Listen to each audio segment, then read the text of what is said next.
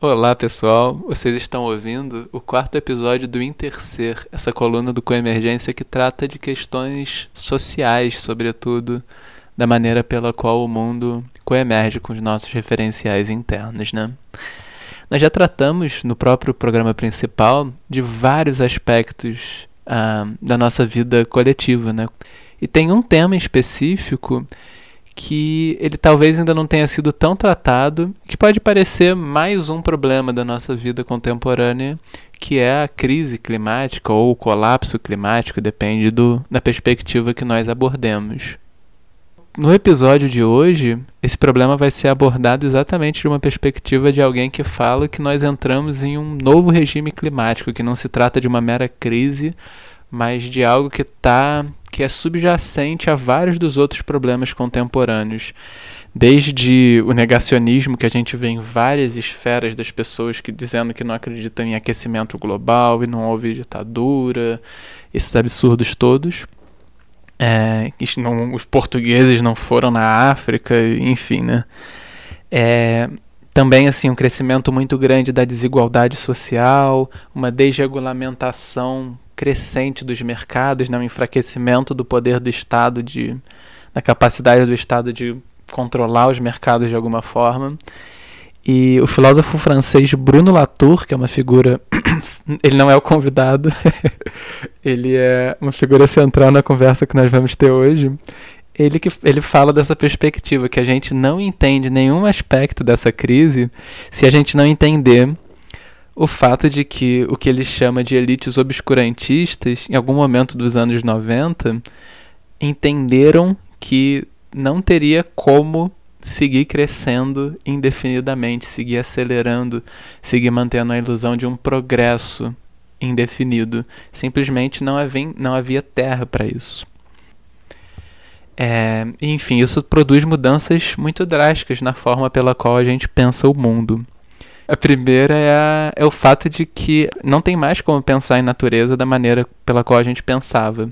Ela nunca foi o que a gente pensava que é essa coisa estática, assim, o palco onde os seres humanos agem sobre o mundo, uma coisa dada, o fundamento das nossas verdades. A natureza mostrou nitidamente que ela responde e que agora os próprios seres humanos também são, uh, para falar como na linguagem do antropoceno, são um fator geológico.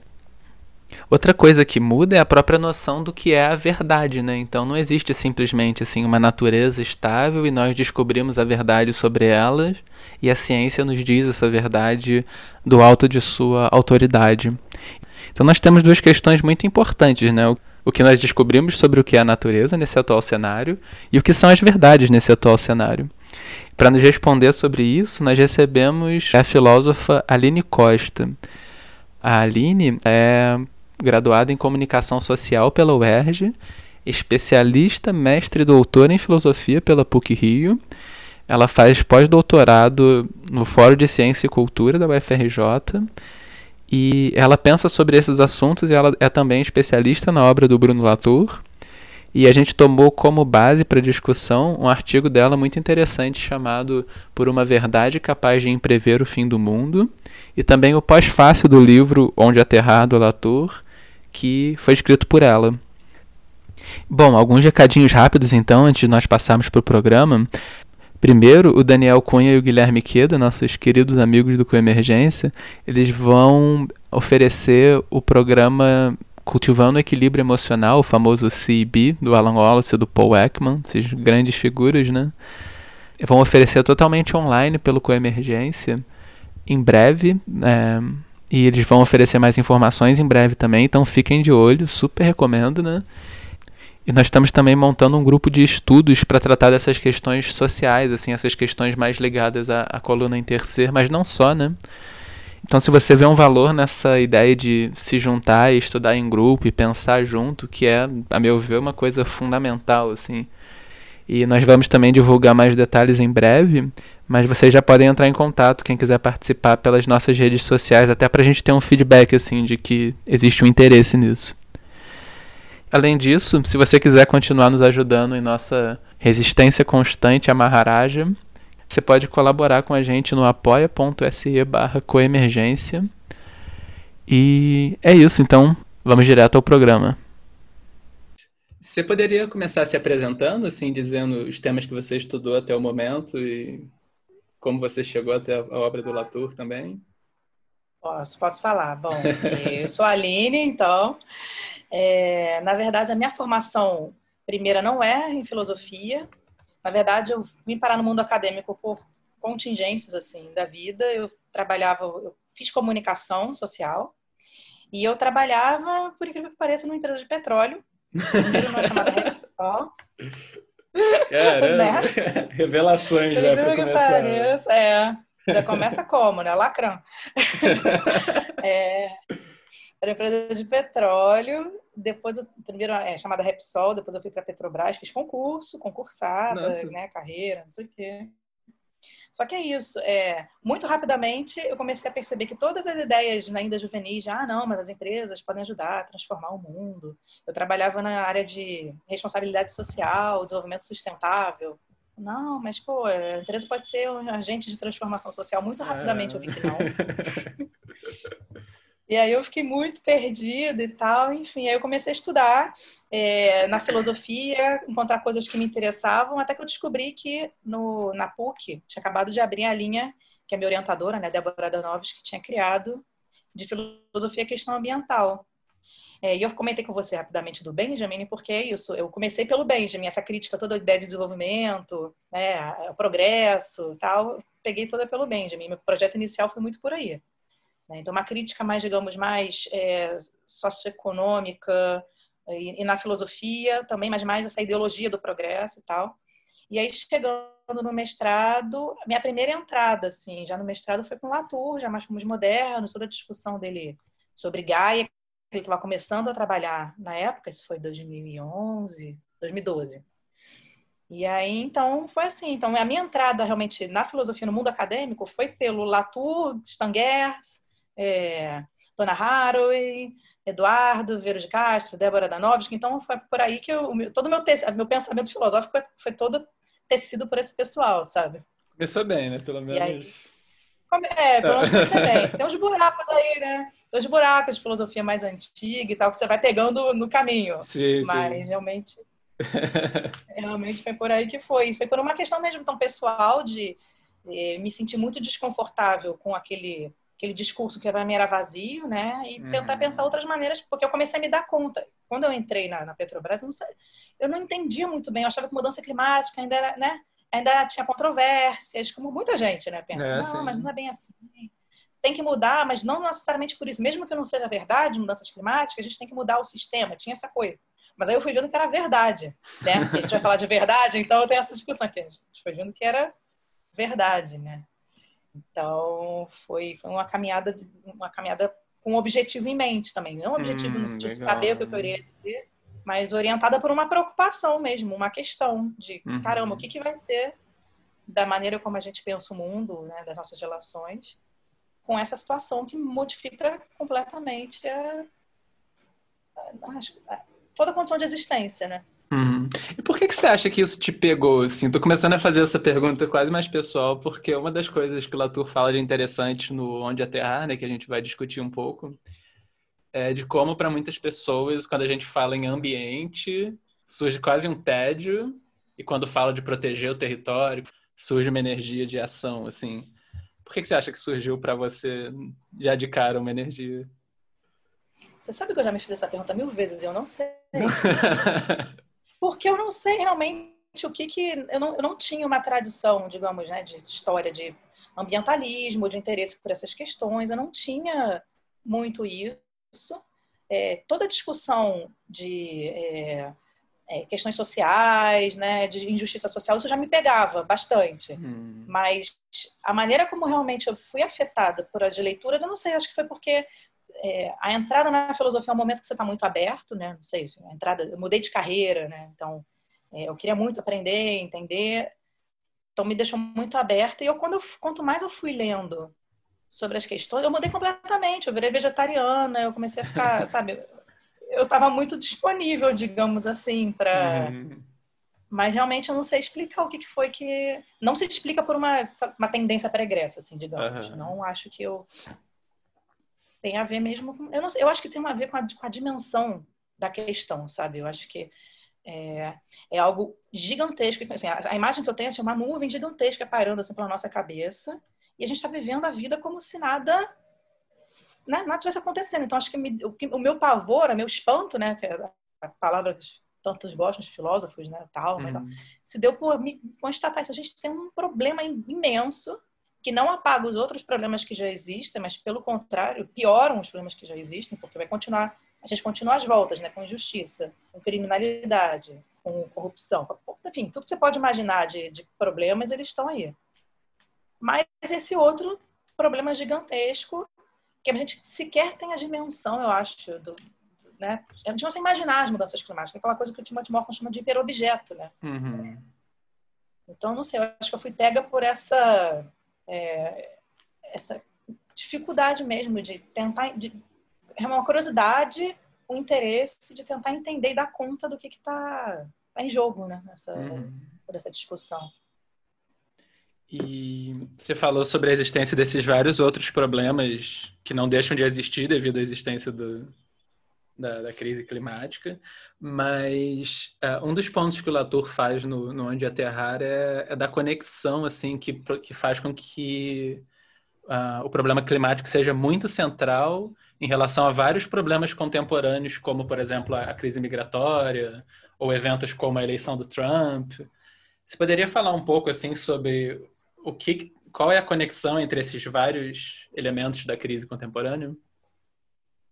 Pois é, isso é um esforço muito legal que o Latour está fazendo recentemente, porque é, se você pega o trabalho, né, essa, a trajetória do Latour, é, ele não costuma muito falar de questões sociais assim tão diretamente, né, de desigualdade, palavras que eu nunca vi ele falar assim, até meio que, é, às vezes eu vi ele falar até mais um pouco tom de ironia, assim, como se né, tem as tretas dos próprios filósofos, né?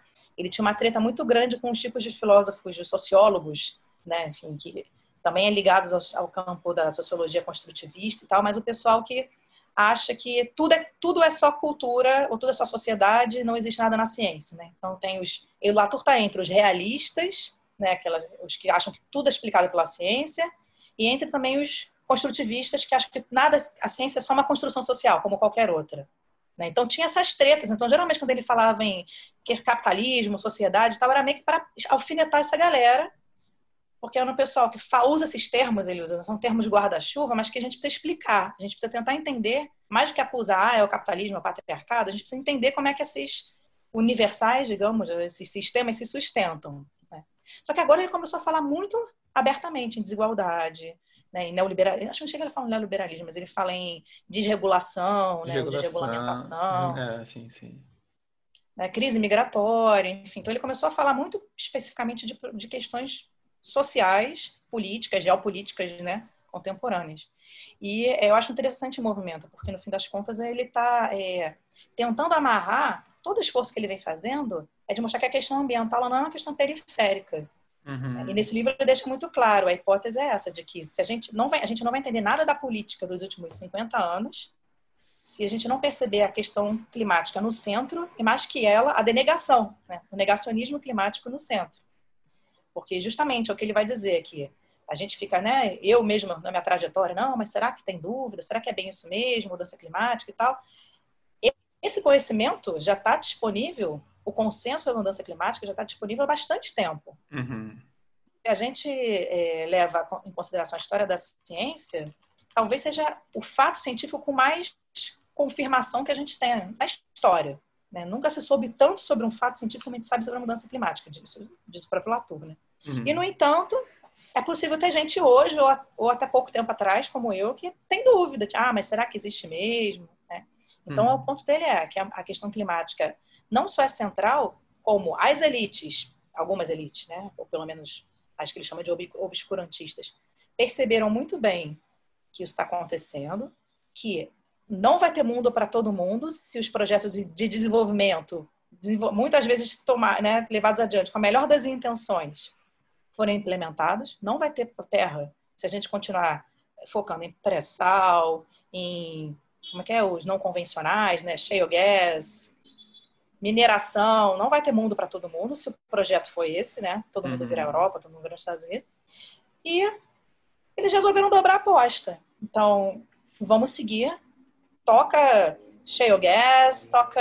Eu tô esquecendo o nome todo, xisto, né? Os gases todos é, lá que o Trump está querendo desenvolver, nos uhum. campos betuminosos e tal. E, ao mesmo tempo, a gente vai negando o problema, porque enquanto a gente puder confundir a opinião pública, eles dizem, né? A gente vai ganhar alguns anos aí, mesmo que no fim das contas né, ninguém vai estar imune, ninguém vai conseguir sair é, a salvo disso, a gente ganha uns, uns aninhos aí. Então o ponto dele é esse. Se a gente e até lá eu tô morto mesmo, né? Então, até lá eu tô morto levando. mesmo. Exatamente. Vou garantindo meus privilégios até onde der. Então eu acho um esforço impressionante esse de dele de juntar as coisas e mostrar que realmente a questão ecológica não é uma questão periférica, algo que a gente faz depois que der tempo. É, é uma questão que está central para a gente entender o próprio, a própria dinâmica do mundo hoje. Né? Mesmo verbalizando ou não, a gente vê muito filme de fim do mundo, né? A gente está vendo uhum. que essa questão está na ordem do dia, né? É como se todo mundo tivesse, a gente compartilhasse um sentimento difuso, talvez, né? Mas de que o mundo não está mais, né? Assim, não tem mais tanto mundo assim como a gente achava que teria, né? A minha cultura Esse cinematográfica. Pandemia... Diga, diga. Não, nesse sentido, a pandemia traz um negócio bem marcado, né? Nesse sentido. Né? É uma percepção muito clara, não sei se todo mundo vai compartilhar, mas eu, é, uma, é já uma experiência de fim de mundo, né? Essa pandemia que a gente está uhum, vivendo. Sim. Mas você ia falar da sua cultura cinematográfica, desculpa. É super frágil, assim. Eu conheço basicamente blockbusters, mas eu lembrei daquele filme 2012, que é um filme bem ruizinho, que é... Mas essa imagem do, do chão o chão se levantando, levantando em todos né? os lugares, pra, é, me lembrou como uma expressão assim de uma, uma sensação, uma intuição de que realmente faltava chão, né? Pois é, ele fala muito disso, né? Como se o solo tivesse se movendo, né? É. As migrações incluem os não humanos, né? Incluem não só os vírus que passaram a conviver com a gente, né? Tava lá uhum. nos, nos confins da China e agora vieram. São migrantes também, né? O COVID, né? O coronavírus é um migrante que a gente pode chamar, se não climático, no sentido estrito, climático no sentido largo, né, de alterações gigantescas na, nas condições ecológicas da Terra, né? Mas é isso, então é como se o nosso solo daquela natureza estável, segura, que a gente vinha imaginando, né, uma natureza está sempre aí, ele realmente estivesse se movendo, ligou uhum. o movimento, né? Então acho sim. que os filmes estão mostrando um pouco isso. Tem filme que fala, né, do aquele melancolia, né, o planeta uhum, que choca na Terra. Tem outro que eu gosto muito, que o Lato também usa em textos, que é o Gravidade, que está lá astronauta pelo espaço, né? Aquela coisa da conquista espacial. Mas aí, o que acontece? Dá um pan, uma pane. E aí você não pode mais reproduzir dentro da sua cabine ali, da sua roupinha de astronauta, as condições que te permitem existir. Então você uhum. precisa voltar para a Terra. Né? A Terra volta a ser sua única alternativa. Então é como se a gente estivesse vivendo realmente uma. É claro que ainda tem, né? Interstellar, esses filmes que eu acho horríveis, tá? colonizar o espaço, não é. sei o é. quê. Mas que também são expressões de uma, de uma certa visão Isso. que é da, do escape, né? Isso, exatamente. Acho que estão esses movimentos, escape, solo se, se movendo, a presença de outros agentes que a gente não sabia existir, né? Uhum. Agentes que, né? que a gente não imaginava que a gente tem que fazer política envolvendo dióxido de carbono, como a gente está tendo que fazer agora, né? Uhum ou que a gente tem que fazer política envolvendo nitrogênio, que é um agente político, se tornou um agente político, né? Os oceanos, as, é, o próprio vírus que obriga a gente a ficar dentro de casa, quem que a gente imaginou que a gente, né? Uhum. A gente seria tão poderoso parar uma economia, né? um mero né, ser invisível. Então, acho que está tá na ordem do dia, né? Me parece, essas, essas percepções de, de migração do próprio solo Uhum. Né? É, dentre as coisas que você falou, tem vários fios que eu vou puxar mais para frente, assim, mas eu acho que para dar um contexto bom, é, eu ia te pedir para falar um pouco sobre o que é Gaia e qual é a diferença de pensar em termos de Gaia ou de olhar para a natureza, por exemplo, como uma coisa inerte, imóvel, assim como a paisagem que a gente se move simplesmente. Pois é, esse conceito de Gaia é super interessante porque é, ele tem uma história dentro da própria ciência, né? De quando ele foi proposto, que ele enfrentou muita resistência no momento em que o James Lovelock e a Lee Margulis propuseram, né, como hipótese e tal. E por que Gaia? Que negócio é esse, né? Gaia, que nome, né? É misticismo, isso não é ciência. E até hoje, você vai ouvir gente torcendo o nariz, até pelas, pelas apropriações, né? Que aí tem, né? Instituto Gaia, tem um monte de massagem de Gaia, uma série de terapias holísticas, né? Que, enfim. Nós somos muito bons em desapropriar das coisas para todos os fins. Não é? Meio místico. Mas de verdade, eu nem acho ruim, não. Eu acho que a gente tem que realmente abrir a cabeça para essas. Não digo que necessariamente eu concorde sim, sim. ou eu mesma acredite e tal, mas eu acho que essa poli... polifonia, é, a polifonia, ou enfim, esse pluralismo, digamos, de, de, maneiras de, de, de aprender o conceito e tal, eu acho que são legais, justamente muito do que é, atrapalha é, a nossa percepção justamente dessa do que está acontecendo com a Terra hoje são essas ideias preconcebidas do que, que o mundo pode ser, do que, que não pode, quem que pode ter agência, quem não pode. Então, mesmo que eu não concorde com os termos, eu acho importante ter pessoas olhando para a Terra não apenas como se fosse um planeta fechado, como alguns cientistas olham. Uhum. Né? Então, no fim das contas, a ideia de Gaia, e é muito curioso porque a, a teoria de Gaia foi proposta pelo, é, pelo menos idealizada pelo James Lovelock, Latour vai dizer, fazendo o um movimento inverso que o Galileu fez para chegar à conclusão de que a Terra era um planeta como qualquer outro. É, Galileu apontou então sua luneta para o seu telescópio, né? não era mais uma luneta, para o universo, né? para o céu, e percebeu que aquela Terra era feita de, da mesma matéria que os outros planetas. Né? Não, um planeta como qualquer outro. Daí, desde então, todos os sonhos né, de ocupação espacial, porque se os outros planetas são feitos da mesma matéria que a Terra, beleza. E é uma simetria, então, né, o que o Lovelock faz, porque ele imagina um marciano olhando para a Terra e percebendo que tem vida na Terra pelas dinâmicas dos gases da atmosfera. Um planeta morto, como o próprio Marte, né, tem só dióxido de carbono, não tem essa, essa troca como tem oxigênio. Nossa, aqui, né? Oxigênio é um gás muito reativo. Né? O, o vapor d'água, o metano, tudo isso são gases que são muito reativos. E, por incrível que pareça, essa composição da atmosfera, a divisão desses gases na atmosfera, ela vem se mantendo há muito tempo. Como é que esse planeta simplesmente não se estabilizou como só dióxido de carbono? Né? Então, o Lovelock teve uma intuição. Se existe essa dinâmica acontecendo na atmosfera, se existe essa troca intensiva de gases, e essa troca não existe em outros planetas, é, que a gente chama de mortos, é porque alguém está provocando essa dinâmica. Alguma coisa. A gente tem que buscar explicação fora da física, fora da, bio, da química. Alguma coisa está agindo ali para fazer essa troca. E a intuição dele foi de que esse alguém era justamente a vida, os, os organismos, né? que conforme a gente é, usa é, a, o oxigênio para respiração e devolve dióxido de carbono, a gente vai é, contribuindo para esse equilíbrio estável na atmosfera que vem se mantendo há milhares de anos. Então, é, a teoria de Gaia nada mais é do que a percepção de que é, o equilíbrio da Terra né? O equilíbrio climático da Terra não é simplesmente fruto de uma sorte gigantesca que a gente teve e simplesmente os seres vivos puderam se adaptar à Terra porque existe um Sol que aquece a Terra e alguns gases ficam, outros gases saem. Não, participam da composição dessa própria atmosfera os seres vivos. Né? Então, não, somos, não se trata simplesmente de uma matéria sobre a qual a vida foi depositada, digamos assim.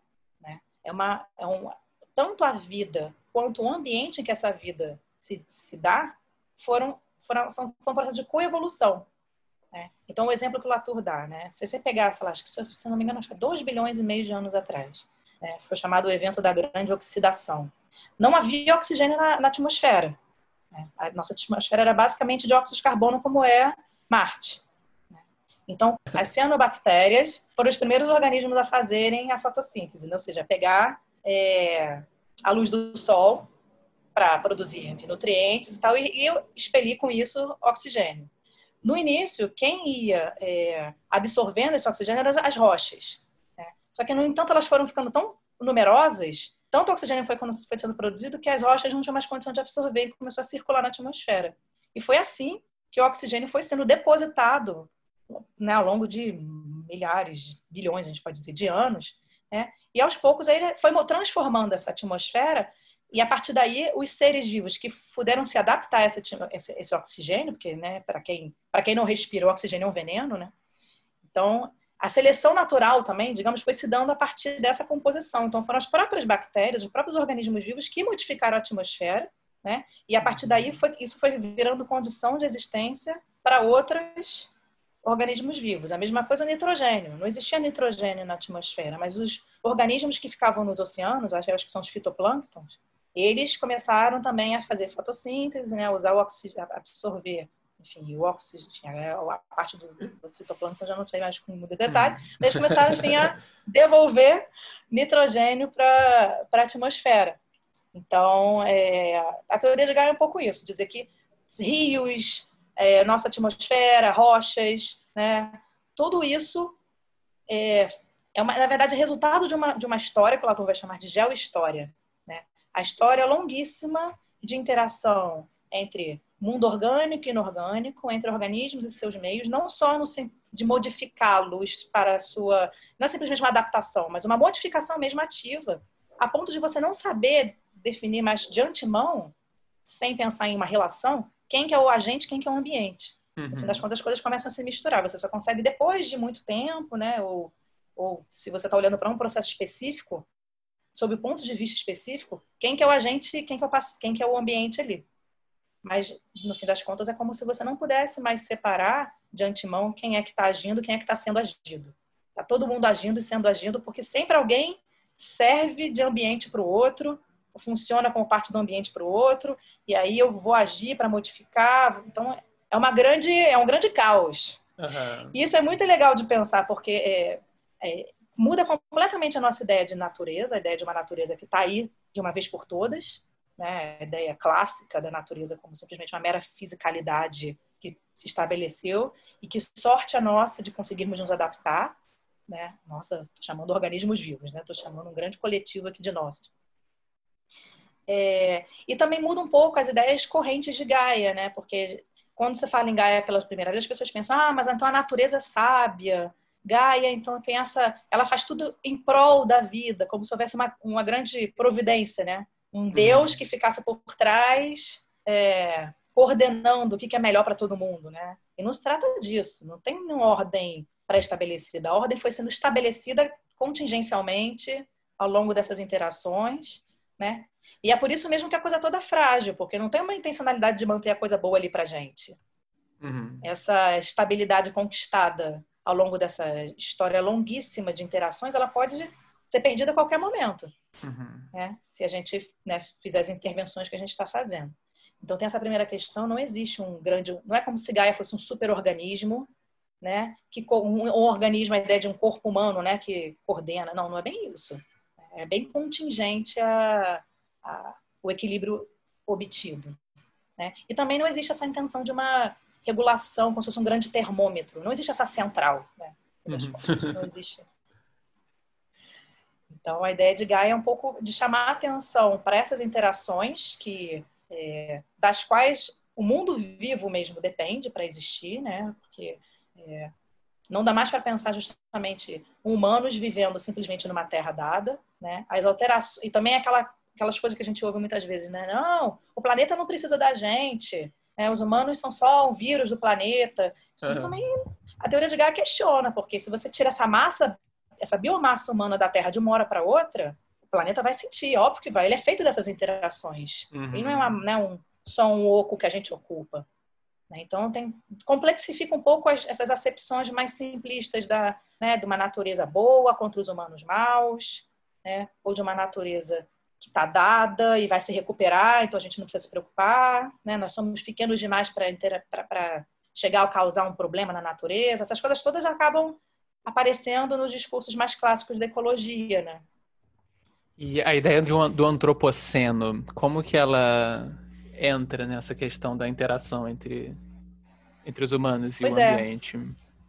Isso é uma coisa legal, porque assim, no momento em que a teoria de Gaia foi proposta e começou a ser levada a sério, lá na década de 80, fins de 70 e tal, alguns cientistas olharam para Gaia justamente por esse, não pelo lado bonito da interação, mas justamente pelo perigo da desintegração.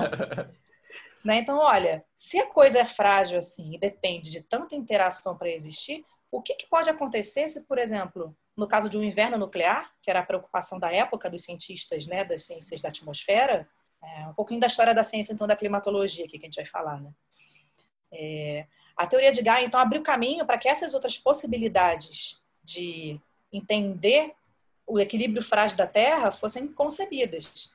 Então, foi nessa, mais ou menos nessa época que é aquela teoria que hoje é a mais aceita sobre a extinção dos dinossauros, que foi a queda do meteoro, mas os dinossauros não foram extintos pela queda. Né? Teoricamente, o que aconteceu foi uma grande produção de poeira levantada por conta da queda dos meteoros, que alterou muitíssimo a temperatura e provocou uma grande mudança climática, que é essa mudança climática que teria sido a responsável pela extinção que a gente viu lá no fim né, do, do Cretáceo, de 65 milhões de anos atrás. Então, os cientistas começaram a falar: olha, se isso é possível, né, se Gaia é o que né, se a gente entende a Terra, esse equilíbrio atmosférico como uma interação de diversos fatores, não é uma coisa dada de uma vez por todas, vamos tomar cuidado aí, porque o inverno nuclear, né, mesmo que a gente que uma bomba seja explodida localmente, ela pode ter efeitos globais. Foi aí que começou a se perceber, então, essa, essa interação maior de local e global que a gente vê nos discursos da climatologia, do antropoceno e de Gaia, né? Porque a concepção de natureza que a gente tem, clássica, geralmente a natureza é pensada como um grande conjunto de ecossistemas, né? Os ecossistemas estão aqui, a natureza é o grande conjuntão. O que está acontecendo agora é que as interações que a gente está vivendo hoje não respeitam mais a lógica de ecossistema. É, as emissões de dióxido de carbono dos carros aqui do Rio de Janeiro estão impactando o Alasca e a ilha do Pacífico. É uma lógica completamente outra. Uhum. Isso foi começou a ser construído durante essa é, pelos também pelos climatologistas começaram a pensar, olha, o inverno, né, uma bomba nuclear aqui, uma bomba estourada aqui, pode afetar o mundo inteiro. A gente não tem muita noção dos efeitos que isso pode ter. É aí que nasce a climatologia, em meio à Guerra Fria, com uma preocupação já eminentemente política, isso é interessante, né, que a ciência adora se colocar como é, neutra e desinteressada. É uma ciência que nasce interessada, com um objetivo pacifista, né, porque no fim das contas o objetivo era não vamos, vamos acabar com isso de guerra nuclear, não pode mais é, ter esse risco da gente, é, enfim, entrar num, né, estourar essa guerra. É, e uma das pessoas que estavam envolvidas nessa hipótese do inverno nuclear era o Will Crutzen, o Paul Crutzen, que é um dos formuladores da, da proposta do antropoceno, tudo isso para chegar no antropoceno. Então, o Crutzen, que era um cara que estava envolvido nessa, nessa discussão do inverno nuclear e desse movimento que a gente pode chamar de pacifista, né, envolvendo as ciências do clima, estava o Carl Sagan também, estava um pessoal super é, é, conhecido da época, né, dos anos uhum. 80, na da ciência. E aí o, o, que ele vai propor nos anos 2000 é o seguinte, olha, a gente propôs lá no fim do século XIX que a gente estava vivendo o Holoceno, né, que é essa época de temperatura mais amena, que se seguiu a última glaciação mais ou menos 11 mil, 12 mil anos atrás. Né? Então foi a época justamente que a, a, o que a gente chama de civilização pôde florescer, né?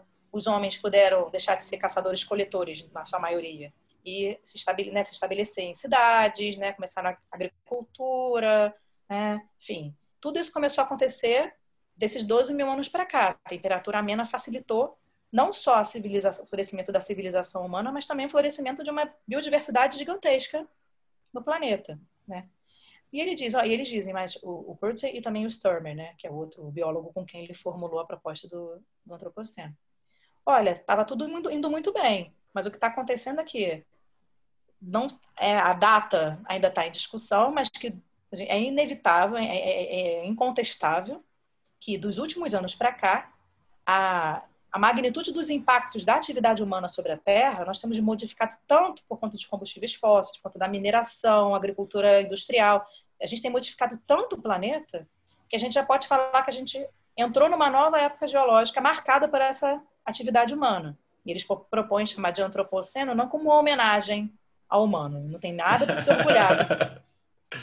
mas né, quer dizer simplesmente como presença de resquícios da atividade humana nos estratos geológicos.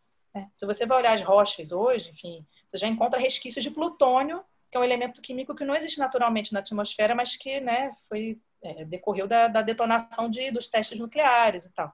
Então já tem marcas nesse mundo natural muito profundas que são de, de origem responsabilidade nossa, humanos, e aí, enfim, né, tem toda a discussão. São todos os humanos, a gente tem que usar um termo que culpabiliza, digamos, ou responsabiliza todos os humanos. Né, tem a discussão, propostas de capitaloceno, tiloceno, plantationoceno, angloceno, euroceno, tem várias propostas dos cenos uhum. para nomear essa nova época profundamente marcada por essa devastação ambiental, isso a gente pode falar, né? uma devastação ecológica em uma escala muitíssimo preocupante, né? Porque justamente no Holoceno já houve devastação ambiental. A gente sabe que houve extinção dos grandes mamíferos, né?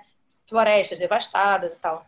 O problema do antropoceno é que isso está tá acontecendo numa velocidade, numa magnitude tão grande que não está dando muito tempo para os organismos se adaptarem e para os ambientes se recuperarem. Esse é o grande problema do antropoceno, né? É o tamanho do problema. É, é tudo muito rápido, muito intenso, muito pesado, muito difícil. Então, assim, é, é inevitável que estejam acontecendo as perdas biológicas que já estão acontecendo, né? Uhum. Então, o conceito é um pouco isso, né? Tem essa discussão do antropoceno que, por um lado, o Latour vai dizer que é bom, porque, quer dizer, bom, você pode fazer um bom uso desse conceito, porque ele bota em questão justamente essa separação absoluta entre natureza e cultura, entre natureza uhum. e humanidade. Nós agora já moldamos a, a, o dióxido na atmosfera, já tem a mar, nossa marca, né? Made in, made in human, né? made, é. made by human. Né? É. na atmosfera, nas rochas, nos rios e tal. Né? Mas, por outro lado, tem esse risco de, dos, de acharem que é uma homenagem, em primeiro lugar, e uhul, agora sim é a nossa época, é hora da gente botar para quebrar. Como se a gente não dependesse dos outros seres, né? Então, uhum. é, o humano no centro. Né? E também tem o perigo de ah, a gente foi a gente que criou o problema, agora a gente vai ter que resolver. Como? Mais tecnologias, manipulação da terra, né? Aí vem os outros problemas do, ligados à questão do antropoceno. Por isso que é um grande debate, né? Uhum. Esse conceito. Bom, então essa, esse impacto que os seres humanos causam no ambiente, que se mostra não sendo um ambiente estático, ele tem muito a ver com uma certa forma de estar no mundo da modernidade, né? De pensar necessariamente em termos de, de progredir e ou a própria resistência a isso fica também ainda nos mesmos moldes como uma resistência aí em direção à globalização, né? Que seria essa defesa do local. É, você poderia falar sobre esse eixo, sobre qual é o, o, problema desse pressuposto de que fosse possível progredir e até mais especificamente sobre o que, o que é esse diagnóstico de que não tem terra para todos? Tá. Pois é, essas coisas estão bem relacionadas, né? Essa, essa ideia de uma natureza, digamos, simplesmente aí, que pode ser usada simplesmente para como mero recurso para o desenvolvimento das nossas liberdades, é, o Latour vai dizer, e outros filósofos também vão corroborar, que esse é como se fosse um dos fundamentos da ideia da, da modernidade. Né? Toda a ideia de liberdade né, que se buscou, né, enfim, que moveu tantas todas as políticas e mesmo o desenvolvimento científico e tal da modernidade, se baseava nessa pressuposição de uma, é, uma natureza meramente fisicalidade, uma coisa que está aí, que pode ser simplesmente é, é, mobilizada para produzir energia, para produzir recursos, melhorias de vida e tal, e uma humanidade completamente à parte disso, né? Completamente, simplesmente estamos aí para usufruir. Aí tem diversas justificativas, né? Porque é, um excepcionalismo humano, porque nós somos os únicos que temos linguagem, nós somos os únicos que temos, razão. E toda a história da filosofia está permeada dessas pretensas justificativas, digamos, ontológicas para esse uso é, negligente, que a gente pode falar assim, de repente, né? negligente, dessa matéria que a gente julgava inerte ou é, simplesmente fonte de recurso. Né? Então, o, uhum. o Latour é um dos autores que mais é, tem, tem, um livro dele muito famoso chamado Jamais Fomos Modernos, que é de 91, né, que é um, um, livro muito célebre, em que ele começou a desenvolver muito mais essa. É, explicar um pouco melhor o que, que seria essa, esse modo de proceder moderno. Ele chama de a Constituição Moderna, que é justamente essa divisão do mundo entre natureza e cultura, né? ou natureza e sociedade, ou natureza e política. Então, é como se é, presumisse-se a existência de uma de uma mera fiscalidade, e essa fiscalidade vai ser desvendada pela ciência, a ciência é a única que teria meios de, de dizer o que realmente é fato sobre o mundo, o que é a verdade objetiva sobre o mundo, e todo o resto que não é científico vira mera crença, mera religião, mera representação, né? Então, os outros povos, eles podem até achar, é bonitinho, né? Os modernos vão pensar. é bonitinho até achar que, sei lá, a natureza tem uma agência. Nós não, nós modernos sabemos que a árvore é só uma árvore e pronto. Se você vê qualquer outra coisa além de matéria reunida a isso, você tá, você tem seu direito, mas vai para lá. Isso é só a sua cultura. Só posso uhum. deixar que você reivindique uma cultura. Você não pode ser parte de uma natureza. Então ele vai dizer que essa dinâmica de são duas divisões, grandes divisões, né? Então essa divisão natureza e cultura, né, que vai separar quem é que age no mundo, quem é que é agido, digamos assim, né? E ela vai engendrando outras divisões, como por exemplo entre modernos e arcaicos, né? Os modernos são aqueles que sabem que é, realmente a divisão é essa, que já entenderam que a divisão é essa, e os arcaicos vão ser aqueles que ainda confundem natureza e cultura, né? Os indígenas ou nós no passado, os modernos no passado, né?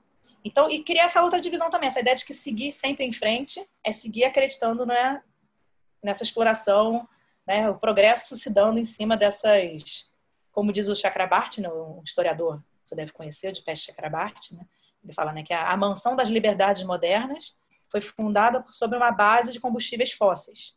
Né? Então, as nossas liberdades, a gente foi pôde ir buscando né, crescer, né, a, a ideia mesma de, de igualdade, né, da Revolução Francesa, né, liberdade, igualdade, fraternidade, a ideia de igualdade era toda fundamentada numa redução de pobreza. Então, ela tinha um fundamento material que passava especificamente sobre a exploração material humana, humana quer dizer, exploração dos humanos da uhum. natureza. Claro que os humanos também são explorados nesse processo, né? A gente não pode esquecer que essas explorações são sempre conjuntas. Mas então o ponto do Latour nesse livro é dizer que justamente se esse era o eixo de coordenadas que orientava a modernidade, né? se sair fugir de um passado arcaico em que a gente confundia as coisas, natureza e cultura, né? em direção a um mundo que vai ser igual para todos, né? todos vamos virar modernos, todos vamos ter, a, ter ciência e poder não mais cometer esses erros juvenis, né? e vamos todos alcançar então esse desenvolvimento, esse ideal que foi prometido para a gente pelo progresso, tal. É, o que acontece hoje é que esse ideal, esse, esse eixo de coordenadas foi atravessado por um problema, que é o que ele vai chamar né, a, a irrupção de Gaia, ou esse outro atrator aí, que é o terrestre. Então, assim, é claro que muita coisa já poderia ter sido dita antes, e muitos povos, há muitas movimentações questionando o problema do progresso, justamente a injustiça social, né, que tá sempre, que é sempre inerente. Enquanto se promete ir à frente, você não se preocupa com as ruínas que estão sendo produzidas, uhum. né, Estou sendo bem benjaminiana aqui, né? Uhum. É, o, anjo, o anjo do progresso que vai seguindo em frente, né? O anjo lá que ele interpreta a partir do Paul Klee. Uhum. é um anjo que vai seguindo em frente, assustado com as ruínas que vão se amontoando, mas ele não pode fazer nada, porque o progresso impele a seguir adiante. Né? Então tem várias questões. Mas o Latour vai dizer que o que tornou a questão incontornável foi a irrupção, a irrupção mesmo desse da percepção de que não há terra para todo mundo, justamente, de que se a gente for seguir desenvolvendo todos esses projetos de, de, né, de indústria extrativista e de profunda degradação ambiental que não dá tempo de recuperação, a gente vai viver uma, viver uma terra cada vez mais devastada e, é, enfim, empobrecida, né, com todos os riscos que a gente sabe de oferta de água, oferta de alimentos, né, tudo isso começa a ficar muito mais é, foge do, do, é isso. A gente tinha uma garantia que a gente não tem mais. Então, quando ele fala desse eixo, é meio nesse sentido de não dá mais para a gente se orientar com os projetos de desenvolvimento anteriores, da direita e da esquerda, né? Que é hum, importante sim. falar também. É, o Chakrabarti, nesse texto, que o Chakrabarti é um dos grandes interlocutores do Latour, né? Então, o Chakrabarti fala que é, ele passou anos estudando a história do capitalismo, né? Ele é um pensador decolonial e tal. E ele falou: nada do que eu estudei me preparou para entender o que está acontecendo hoje. Porque não, a crítica do capitalismo não é suficiente para entender o que está acontecendo hoje. Uhum. Porque mesmo numa sociedade mais justa, se fosse baseada em combustíveis fósseis, nesse industrialismo louco que a gente vive, a gente estaria enfrentando o mesmo problema. Então, é, é como se nesses eixos que orientavam a nossa vida na modernidade, na contemporaneidade, né, é, arcaicos e progressistas, esquerda e direita, tudo se meio que se embaralhou agora. Porque é né, eu penso sempre, umas vezes, numa, numa mesa de, de sinuca, né? Que você veio uma bola, bateu e quebrou, mudou completamente a configuração que estava ali estabelecida, né? E essa bola é Gaia, né? A erupção uhum. de Gaia. Então, em algum momento a gente descobriu que para frente não dava para ir, assim, dá para ir, mas não vai chegar porque não tem terra. Não dá para voltar? Não dá para todos voltarem, pelo menos, né?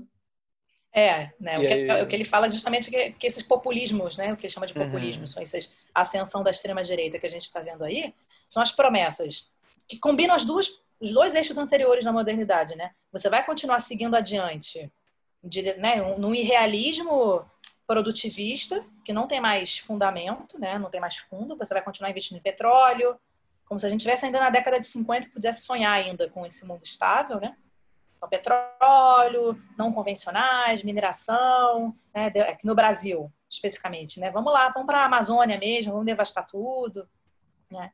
Então, essa promessa de seguir adiante, né? Mas trazendo junto um muro de proteção, né? Como se você pudesse seguir adiante carregando consigo a sua armadura, que é o que essas, esses populistas estão propondo, né? Enfim, ele vai falar de populismo Trump, Bolsonaro, enfim. Uhum. Que é essa, que é justamente é o que explica o sucesso da extrema direita, o Latour, é essa reunião dos eixos de coordenada modernos na figura desses líderes, né? Desses líderes que prometem não bagunçar tanto a promessa de, de seguir em frente, mas promete ao mesmo tempo que a gente vai se proteger dos inimigos, né? Desses novos inimigos, que na verdade são o resto da população que vai ficando para trás, né? Uhum. Só que, na verdade, são promessas, as duas são ilusórias, né? Uma das duas coisas está sendo feita. O que eles estão fazendo é se esconder para fora do mundo. O Platão vai dizer. A promessa é essa. Não, pode dizer. É, não, a promessa é essa, né? Então, de, de das duas coisas, da proteção e da desenvolvimento, né? Mas não vai, não tá, nada está sendo entregue. A gente tá, o que está sendo entregue é isso: é desregulação, é crise migratória, é acirramento do neoliberalismo, acirramento das desigualdades. Então, é esse truque que o Latour está tentando analisar nesse, nesse último livro dele, né? E por que, que, é tão incrivelmente difícil pensar fora desse eixo? Você falou do eixo só para quem, para dar esse contexto, então, é ou avançar rumo a um, a um global, né? Ou Isso. retroceder rumo a um local. E por que, que, é tão difícil pensar fora, assim, a ponto de mesmo das pessoas. Ele fala da, do fracasso dos movimentos ecológicos, de de ganhar as pessoas para mover a energia em outras direções, né? E é muito difícil pensar soluções que acabem não retornando a esse a um dos pontos desse eixo. Eu inclusive te perguntaria adicionalmente assim, quando o Latour fala da atração do terrestre, que seria uma nova um novo polo que entra, né? Nesse, nesse esquema, ele ainda localiza ele com referência. Ele diz que ele fica a 90 graus do, do outro eixo. Ele, ele não estaria ainda, então, usando como referência esse, esse par anterior da, da modernidade? De ou ir uhum, para o é. global ou voltar para o local? É uma boa pergunta, uma boa pergunta. Na verdade, acho que ele, eu acho que o que ele está querendo fazer é ele não está dando uma explicação, nesse caso é isso, é menos uma explicação metafísica do que é o terrestre, mas uma explicação geopolítica sobre como esse terrestre emergiu. Então, se você está, como o Latour fala, né, ele é um antropólogo dos modernos, então ele está preocupado em entender como é que os modernos foram criando essa concepção do mundo, que, por incrível que pareça, ela é tão irreal, mas ela se pretende universalista, né? Os modernos acham realmente que a maneira como eles veem o mundo, ela pode ser universalizável e ensinar, né? O movimento não é só isso. Ou você ensina para os outros, para os não modernos, como é que você pensa, a maneira certa de pensar, com mil aspas, né? Sendo bastante irônica ou, você, ou, é por bem ou é por mal. Ou você devasta, elimina, genocídio, que é toda a história da modernidade, né? Enfim, que a gente sabe. Então, é, é o, o, que o, a, o Latour atribui a nossa dificuldade justamente a essa história contada por muito tempo que é difícil mesmo de você mudar, né? No fim das contas, esse eixo natureza-cultura que organiza a maneira como, a gente, como, os modernos veem o mundo e que só atribuem uma, uma legitimidade ontológica, digamos, a essa natureza inerte, né? Então, assim, nós somos humanos que habitamos a natureza, mas a verdade do mundo mesmo é dada por essa natureza, que ao mesmo tempo eu desprezo, ao mesmo tempo eu exploro. Então, uhum. tem jogos aí interessantes, né, de, de como é que a natureza serve como a, contra, a garantia da verdade do, desse mundo que os modernos têm acesso, em comparação com os outros mundos das crenças e tal.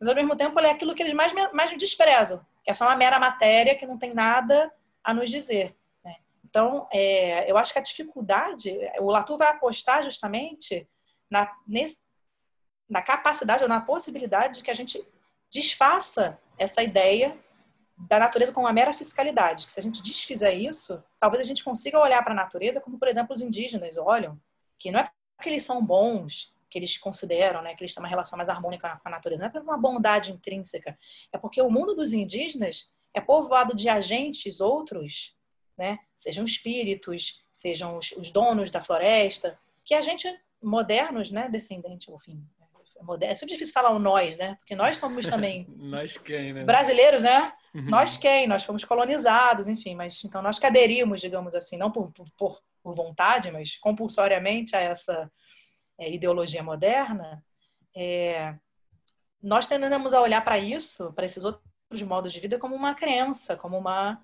Né? E esses povos não, eles se, se eles têm tanta atenção para com, para com a natureza, mil aspas, é porque eles sabem que esse equilíbrio é muito instável, muito frágil, né? Que é um equilíbrio que você precisa ter muita atenção, né? É, as coisas não são, não estão simplesmente dispostas. Então, o que o Latour quer fazer, eu acho, é uma espécie de tradução dessa, dessa atenção dos outros povos para termos que a gente possa é, ser capaz de fazer. Não necessariamente nós vamos acreditar em espíritos, mas quem sabe nós podemos acreditar na agência da Terra, de que a Terra responde, de que o dióxido de carbono está agindo e de que o vírus é um agente que deve ser considerado no nosso círculo político, né?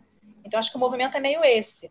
E é isso, quando ele fala que Gaia, quer dizer, o atrator terrestre, está 90, né, tá exatamente é, é, como é? Tá perpendicular, né? Então ele está dizendo o seguinte, é que não que Gaia se defina em oposição a eles, mas Sim. de que foi, foi essa, foram esses negacionistas, Trump, Bolsonaro, que perceberam a potência política desse agente, mas por oposição, negando. Uhum. Então, porque eles sabem que Gaia é o verdadeiro agente do nosso tempo, é que eles começaram a negar e a dobrar a aposta. Coisa que, a, que, a, que ele diz, a, a ecologia não foi capaz. A ecologia não entendeu ainda né, enfim, o Latour também está sendo um pouco reducionista, porque existem muitos movimentos ecológicos, existem, existe toda uma história, inclusive, do socialismo que tentou se haver com essas questões ecológicas também. Eu estou começando a tentar pesquisar isso agora e tal, que é, acho que é uma coisa legal, que enriquece uhum. a história, né?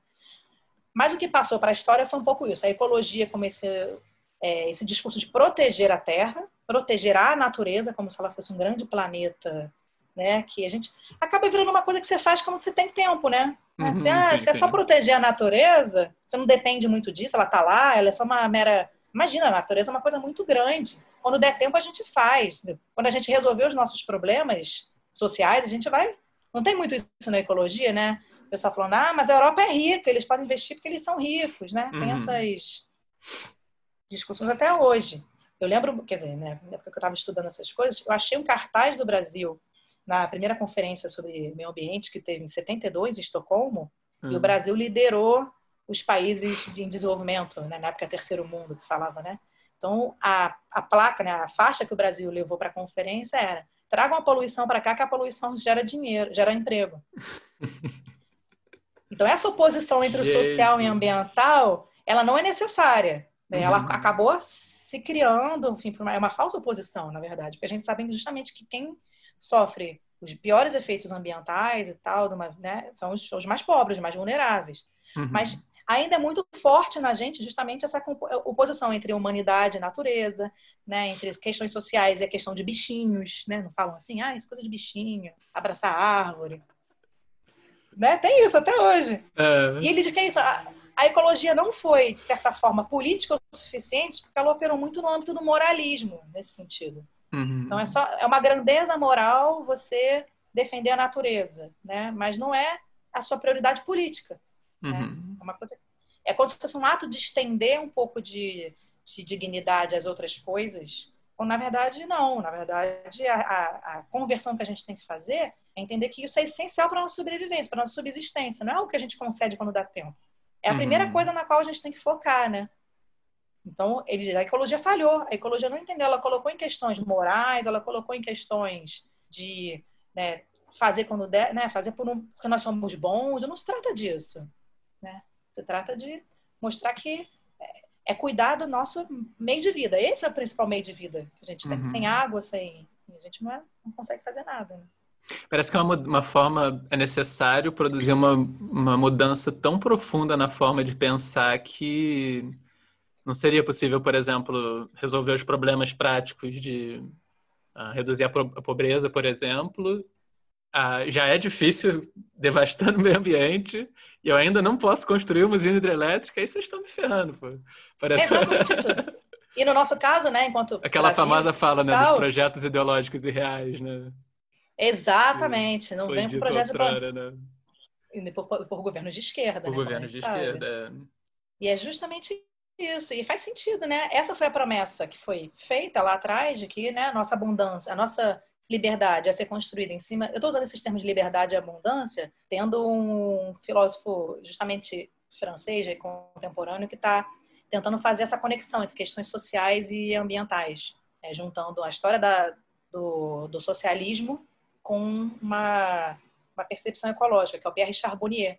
E o nome do último livro dele é esse, Liberdade e Abundância. Hum. Então ele diz assim, é muito difícil toda a promessa de liberdade da modernidade pela ciência, pelos regimes de, de governo que foram né, instaurados, né? a própria percepção de, de evolução social foi toda baseada numa premissa de exploração material e de abundância material.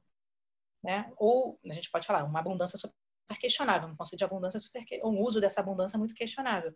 Mas ainda numa perspectiva de uma terra, né, fiscalidade disponível, aí para sempre imutável, uma terra que não reage, né? E mudar isso é muito difícil, mas é cada vez mais é, importante se a gente quer ter alguma chance, né? Uhum. E acho que por isso que é uma coisa muito legal que o Latour fala. Ele quer sair da, da, da ele propõe né, no livro a lógica de a gente possa abandonar a ideia de sistemas de produção, né, que é pressupõe né, a matéria-prima, da matéria-prima em diante, né, sistema de produção, você pega matéria-prima, né, coloca trabalho, transformação pelas tecnologias e tal. O que ele está propondo é que a gente tem que ser capaz de passar por um sistema de geração, é um passo anterior. Né? Em francês é engendramento, né? A gente começar a pensar não só então em como produzir e distribuir riquezas, né? mas também como essa produção e essa distribuição de riquezas tem que se dar em consonância com os limites da própria terra.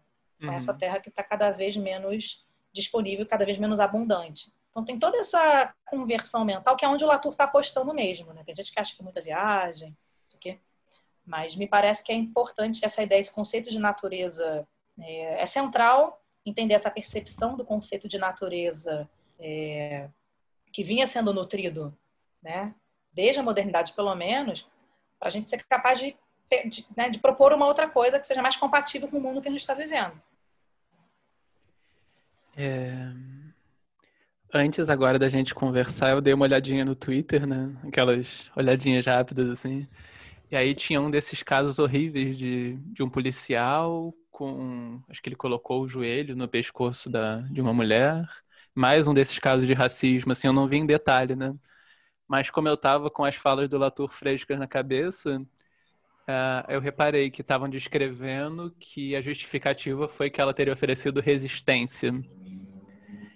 Então, eu fiquei pensando o quanto esse modo de pensar entre eu sou um agente e o outro não é uma pessoa, o outro não deveria resistir e o outro resistiu à minha ação é, o quanto esse raciocínio assim, despessoalizante pode ser estendido para além da, do que a gente pensa como natureza e começar a incluir outros povos também. Talvez o próprio processo de colonização certamente seja isso em algum grau, né? Pois é, tem até uma frase famosa do Levi-Strauss sobre isso, acho que é num texto que ele fala sobre Rousseau, que ele, hum. que ele hum. fala que no momento que se estabeleceu essa barra que separa né, humanos e não humanos, né, você vai estendendo ela vai movendo essa barra de posição conforme a sua, né? Então aí, tá, então tá bom, humano, sim, tá, mas de repente o homem versus mulher, a mulher não é tão humana assim, né? De certa forma é um pouco o mecanismo de você destituir uhum. é, é, alguma qualidade de alguma especificidade ou alguma, alguma legitimidade, digamos, para aquele outro que está do outro lado da barra, né? Então pode ser os uhum. animais, podem ser os indígenas, podem ser, né? É sempre em relação a uma ideia específica de humano Nunca é o humano, né? Essa é uma questão importante também. É sempre em relação a uma ideia específica de humano a qual você vai reportar, né? Uhum. Então, eu acho que tem tudo a ver com o que você está falando, né? Não dá para desconectar essas violências. Inclusive, eu acho que toda essa... É... A gente está falando muito ultimamente de necropolítica, biopolítica, né? Que é justamente é, é baseado numa ideia mesmo de separação de um corpo dentro amigo e fora desse corpo inimigo. Uhum. Essa pressuposta separação entre o dentro e o fora, essa separação muito clara estabelecida entre o dentro e o fora, né? Um corpo, uma metáfora realmente biologi, biologista, né? Digamos assim, que vem de alguma forma, né? Da biologia, essa ideia de que você tem um corpo coeso que você vai proteger e o que está fora desse corpo, mesmo que esteja dentro da mesma sociedade, mas não faz parte do que se chama de cidadão de bem, uhum, né? Uhum. Não faz parte, né? O recorte você vai estabelecendo a cada vez, né? Mas é como se você então se auto-otorgasse um direito de eliminar ou de não levar a sério, né? né a gente pode falar de eliminação ontológica ou epistemológica também, uhum. né? Daquele, daquele que está do lado de fora, daquele que não está dentro desse círculo. E todo o movimento, não só do Latour, eu acho, mas de todos esses autores que estão pensando a questão ecológica de uma forma política também, seja a Isabelle Stanger, a própria Dona Haraway, né? é ir pensando como é que essas fronteiras são muito mais fluidas, né? tanto para pensar política quanto para pensar realmente o mundo. Né? Então, uhum. não se trata de de antemão estabelecer quem está dentro e quem está fora, é de a cada vez você ser capaz de prestar atenção e entender quem está pleiteando a entrada para esse mundo e como é que a entrada desse mundo vai dar e como é que a gente vai negociar a presença desses seres. Né? Então é isso. A gente vai tratar o vírus como a metáfora da guerra.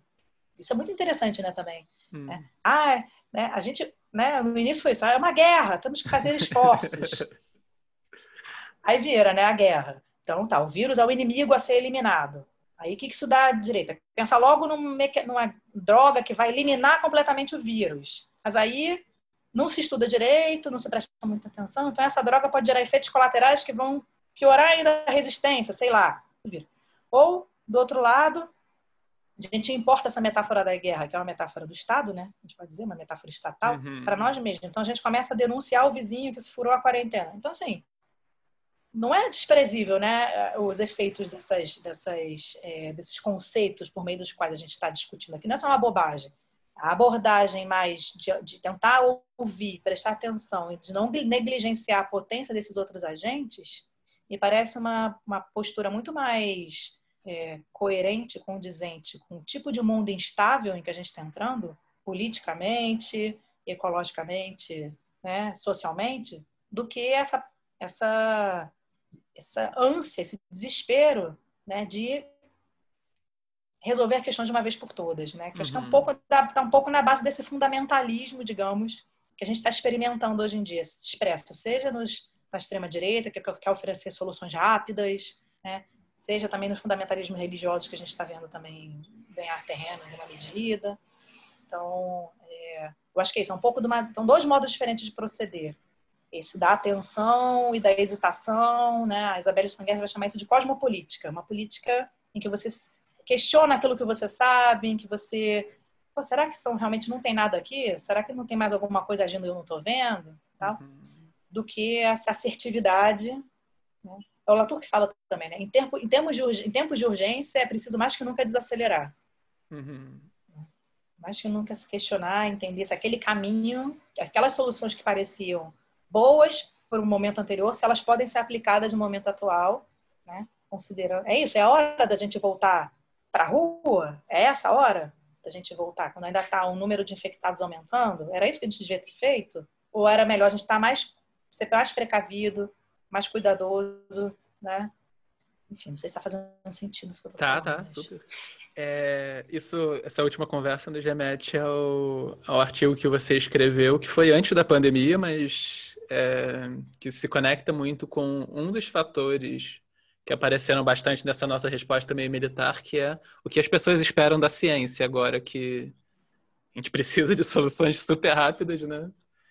E, inclusive, para um outro ponto, que é o ponto que o Latour coloca, que a gente acha que precisa de soluções super rápidas para voltar logo para produzir rápido de novo, enfim, vários problemas juntos, né? Mas sobre a ciência especificamente, assim, é, um dos uma das manifestações dessa falta de terra, num nível mais metafórico, seria uma falta de certeza, assim, falta de chãos, falta de fundamentos últimos. E às vezes, quando a gente demanda que as pessoas acreditem na ciência, a gente imagina que a ciência vai fornecer isso, né? Então, a gente concede uma autoridade para a ciência, e aí você, nesse artigo que chama por uma verdade capaz de, capaz de imprever o mundo. Isso. O primeiro fim do, mundo. do mundo. É. é... O que, qual é o seu ponto ali no, O que seria uma verdade capaz de prever o fim do mundo? E por que, que a nossa expectativa de uma verdade que vem dessa autoridade científica ainda presume a natureza como uma coisa inerte que pode ser controlada sem um envolvimento político, assim? Vamos ver se eu vou conseguir. Essas perguntas já são ótimas, que a pessoa vai jogando várias perguntas em cima, né? Vó, se é. quiser que eu refaça a pergunta, acho que o ponto seria: por que, que a gente deveria reconhecer que tem uma dimensão política na ciência, né? Que ela não é simplesmente uma, uma verdade dita sobre o um mundo inerte? Ótimo, sim. Pois é, então. É, nessas minhas andanças, né, eu, eu, essa questão realmente me, me, afeta de muitas formas. Eu acho ela muito interessante, muito apavorante ao mesmo tempo. Uhum. É, e uma das questões que eu tenho, enfim, por conta de, enfim, de ter feito um pós-doc com a Débora Danoves, que agora está fazendo esse pós-doc sobre divulgação científica também com a Tatiana Rock e tal, é, eu tenho pensado muito a questão do negacionismo. Né? Então, por um lado, né, minha primeira reação sempre é ficar desesperada, né, de um absurdo, já, já encontrei negacionistas e foi uma, não foi uma experiência agradável, é. complicado. Mas, por outro, mais até do que quem é o, o que a, a Débora chama de os profissionais da negação, são aqueles que realmente manipulam, né, investem dinheiro em fazer parecer que não tem um consenso científico quando tem. Uhum. Importante dizer, gente, existe um consenso científico, é da ordem de 99%, e isso é quase inédito na história da ciência. O maior consenso científico, talvez, esteja a notícia né, que é o da mudança climática. Ainda assim, é, então não, né, tem gente que tá que investe muito dinheiro para criar uma confusão sobre esse sobre esse assunto. Uhum. Mas o que me interessa mais hoje é entender por que que cola. Porque assim, esses caras que vão ganhar dinheiro com isso, eu entendo. Mas não, minha tia, sei lá, que acredita, né, que não acredita em mudança climática, o que, que ela ganha com isso? Então, uh... né, é mais é mais complexo. Então, eu acho que, e pegando o Latour, pegando um pouco as Tanguers também, né, que são essas autoras que estão mais é, discutindo essa relação entre ciência, é, ciência e política, né? Então, é, só um breve preâmbulo sobre isso, né? O Latour, na época dos anos 90, como ele começou a fazer esse trabalho das, que chama de sociologia, é, STS, Science and Technology Studies, né? O ramo de, da sociologia que ele ajudou a fundar. Ele ia para os laboratórios para tentar fazer uma, uma antropologia dos cientistas, porque ele falou, olha, a gente faz muita antropologia com outros povos, ou com os povos que, né, ou com os grupos dentro da nossa cultura que são mais marginais, mas ninguém faz antropologia dos modernos. Os modernos são um povo como outro qualquer. Eles se presumem a universalidade, encarnar o universal, mas não, eles têm as práticas deles que vão fazendo dele um povo também. E quando ele foi para o laboratório e começou a ver o que, que faz uma prática científica funcionar, né, que é não só a ciência, um cientista que simplesmente é iluminado por uma ideia, mas tem testes, tem discussões, debates, tem equipamentos, tem discussões de patentes. Né? Ele quis mostrar que a ciência não é simplesmente uma, uma revelação de uma verdade que cai no colo do cientista. Ele quis mostrar que essa produção, a produção da verdade, a verdade científica é produzida. E ela é produzida em meio a uma rede que conecta não só um humano iluminado que teve a ideia, mas conecta equipamentos, conecta discussões, conecta micróbios, conecta, enfim. Ele vai meio que distribuindo a, o crédito do fato científico uhum. para diversos agentes, digamos, humanos e não humanos. Só que no momento que ele foi para o laboratório fazer isso, cientistas começaram a falar: que negócio é esse que você está dizendo aqui que meu fato científico é, é produzido? Não é, não, isso aqui é a verdade. Caiu naquele debate de realismo e relativismo. Uhum. É muito claro. Então, há muito tempo ele e a Stan Gers tem essa, enfim, outros filósofos também, enfim, pensadores desse estão pensando justamente a relação entre ciência e política. Como é que a ciência o tempo todo se protege para garantir sua autoridade, como se ela não é, pudesse reconhecer que existe política no que ela faz, é óbvio que existe política? Como se isso fosse uma fraqueza. Ou, na verdade, não, eles querem defender justamente que se mostre como é que a ciência é produzida, se mostre a quantidade de mediações que a ciência é, demanda para funcionar, para mostrar que é isso que faz o conhecimento confiável. Né? É daí que vem a confiabilidade da ciência. Não é porque um cientista foi iluminado. Né? Isso seria um conhecimento muito frágil. Né? Então, o que o Platão vai dizer é justamente isso. A gente tem essa imagem da ciência como um conhecimento de estudo sobre o mundo, né? uma verdade inquestionável, tal, que foi construído ao longo da modernidade, mas isso foi uma espécie de atalho. É uma autoridade que é, agora está se voltando, inclusive, contra a ciência. Porque, justamente, né, no momento que a gente está se confrontando, se defrontando com um tipo de prática científica que é incerta, por exemplo, das mudanças climáticas, não tem como você dizer, olha, vai aquecer 5 graus em 2015, né? Você não tem como você. Você vai trabalhando com projeções, com modelos, com cenários, né? E é muito fácil, quando você tem uma imagem de uma ciência que simplesmente te entrega tudo pronto, quando a ciência está procedendo por cenários e por tentativa e erro, é muito fácil você virar e falar, oh, isso aí não é ciência. Ou isso aí, ou oh, não tem consenso, né? É muito fácil, então, você manipular essa ideia de uma ciência entrega, né, que entrega verdades absolutas sobre o mundo para dizer, não, não, que os negacion... o que os, climatologistas estão falando isso é, é tudo comunista. Né? é tudo... no, no caso da então pandemia, no caso da pandemia é desesperador, né? Porque as pessoas é, não, o Atila falou que ia morrer um milhão e meio de pessoas e agora não morreu ainda. Ainda ficou esperando, né, que morra. Como se a gente não a gente sabendo que pode morrer um número de pessoas e tomando as medidas necessárias não afetasse o número de pessoas que vão morrer, né? É como se a previsão é fosse independente doido. do que a gente vai fazer, né? Exatamente, isso é muito louco. Então, nesse caso, justamente, a gente está vendo agora na pandemia a ciência in the making, né? Ciência uhum. sendo produzida, tentativa e erro, hipóteses que não funcionam, né? É, políticas. A questão toda da cloroquina tem um artigo super interessante de um filósofo chamado é, Felipe Pinhar, uhum. em que ele vai analisando justamente a postura dos cientistas em relação à cloroquina, né? de que os próprios cientistas muitas vezes se colocam atrás dos, do que é considerado o procedimento científico para se eximir de agir diante da urgência, que também é complicado. Talvez a situação seja tão grave talvez você vá ter que testar de outra forma as coisas, né? E o cientista às vezes vai para é muito doido, né? Para proteger a reputação dele de cientista, ele vai querer às vezes muitas muitas vezes ele vai querer não é, não parecer que ele está soando alarme é, tá, como é crying uhum. the wolf em inglês, né? Uhum. Por medo por medo de ser acusado de não estar tá sendo científico o suficiente. E a, e a gente viu isso muito bem na casa das mudanças climáticas cientistas tiveram muito medo de a público dizer é grave, é sério, porque eles já ficavam, não, vamos testar mais um pouco aqui, isso é uma coisa muito grande mesmo, né? Então tinha toda uma preocupação de não parecerem alarmistas. Uhum. E quando, na verdade, quem se beneficiou dessa preocupação, desse medo de ser alarmista, foram os negacionistas, que sabem muito bem manipular a política.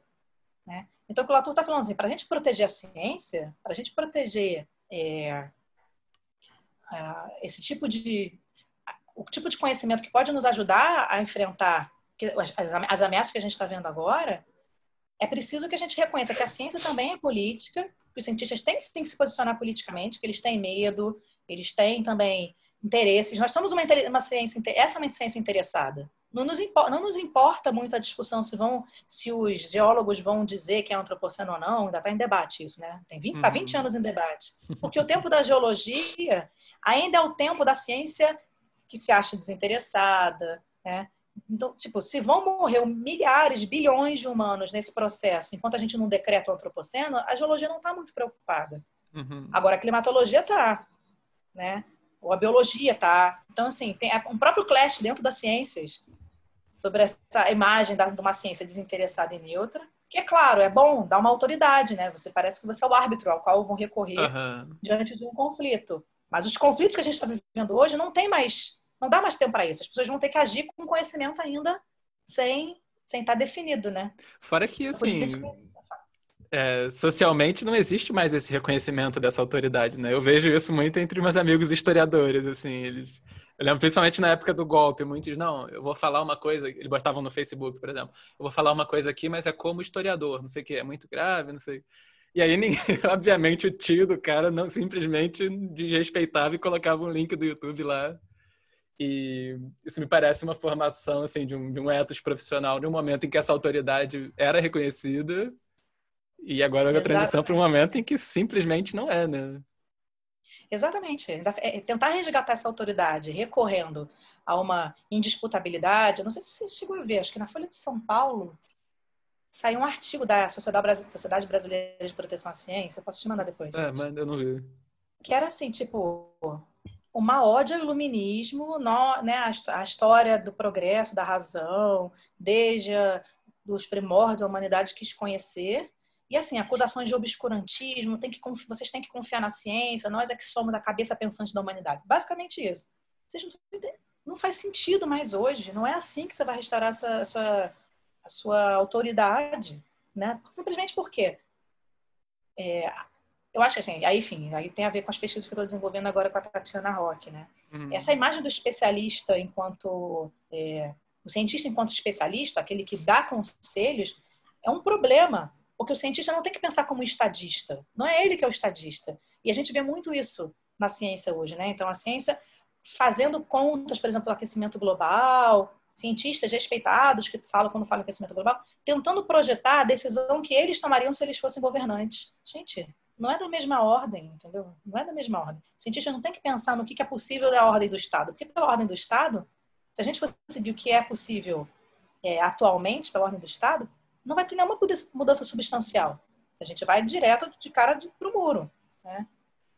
Então a gente vê muito economista achando que é, que é ser razoável, muito cientista se portando como economista, né? Uhum. Não vou citar nomes, mas pessoas falam, ah, a mudança climática tem que ser vista como uma oportunidade de mercado. Gente, o que, que é isso, sabe? Então tem essa coisa da imagem do especialista, que é, é muito complicado, que o cientista não é um especialista que simplesmente ao qual o governo vai recorrer. É, é, é isso é, de uma forma, curto-circuitar a política. A política consiste dos governantes fazerem decisões meio e mesmo em meio a cenários incertos. Ficar se escondendo atrás da ciência para dizer não, os cientistas não, não, não, não disser, não tem certeza, então não vamos fazer nada, que é o que a gente vê no fim das contas com a questão das mudanças climáticas, né? Uhum. Ah, isso não, não, isso é realmente é curto-circuitar a política, é, é, é, não fazer a política, é esperar que alguém, né, uma providência divina traga a informação. E isso está sendo prejudicial para a ciência, porque justamente porque ela não pode ser trazer uma resposta definitiva sobre a mudança climática, é que os negacionistas, né, pintam e bordam. Porque, uhum. ó, não tem certeza, tem um fulano de 35 mil cientistas, tem um fulano que fala né, que não existe mudança climática. A gente tem que ouvi-lo, temos que dar, né, ser simétricos. E ainda fica é. essa estratégia de é um cientista falando, né? É, exatamente. Existe um Como senso a gente comum. não tem uma educação. Fala, diga, diga. Não, a gente não tem muito uma cultura científica para entender, por exemplo, o que é a ideia de consenso científico. Não é todo ah. mundo chegando falando a mesma coisa. Né? A ideia de consenso científico é testa, tem, envolve uma testagem, teorias que pareciam, num primeiro momento, fazer sentido conforme você vai aumentando o grau de evidências sobre aquela, sobre aquela, enfim, aquele fato, algumas cientistas vão sendo, algumas cientistas, algumas teorias vão sendo deixadas de lado. Então é como se a ciência procedesse de uma forma meio de autocorretiva. Ela uhum. vai se corrigindo porque né, não, não faz sentido. Se uma pessoa tem uma tese muito distinta, ela tem que provar que faz sentido dentro das evidências que já existem, né, que ah, realmente é uma segunda teoria que pode ser válida. E a mudança climática é uma a, a discordância é só em, em relação aos efeitos, é, que outros fatores participam e tal, mas é um consenso que ela existe, que ela é antropogênica. Né? Então, para alguém dizer que não é que não é bem assim, ele teria que ser capaz de publicar artigos consistentes em revistas né, conceituadas, ele deveria, né, enfim, criar uma comunidade em torno desse, dessa teoria alternativa. Isso não existe. Ir no Jô não basta, né? Ir no Jô não basta. Ser convidado por departamentos periféricos não basta. Uhum. É preciso que você publique, né? Sim. Agora, eu não sei se eu respondi tudo da sua pergunta. Você estava falando da ciência. Ah, pois é. é eu, eu, também não lembro da pergunta, então não tenho um problema exatamente. é, mas era um pouco isso sobre essa ideia de uma ciência que é infalível, a qual se, né, se recorre para buscar respostas, uhum. né? E a falta de. E o que a gente viu foi isso. Eu acho que um pouco desse debate que é interessante, no qual o Latour está inserido, sobre o relativismo da verdade científica, né? Que aí tem muita gente hoje falando por aqui toda essa discussão de pós-verdade, que a culpa é desses desse pessoal pós-estruturalista, é... Foucault. Você já ouviu falar nisso, né? Super. Esse pessoal que questionou a verdade.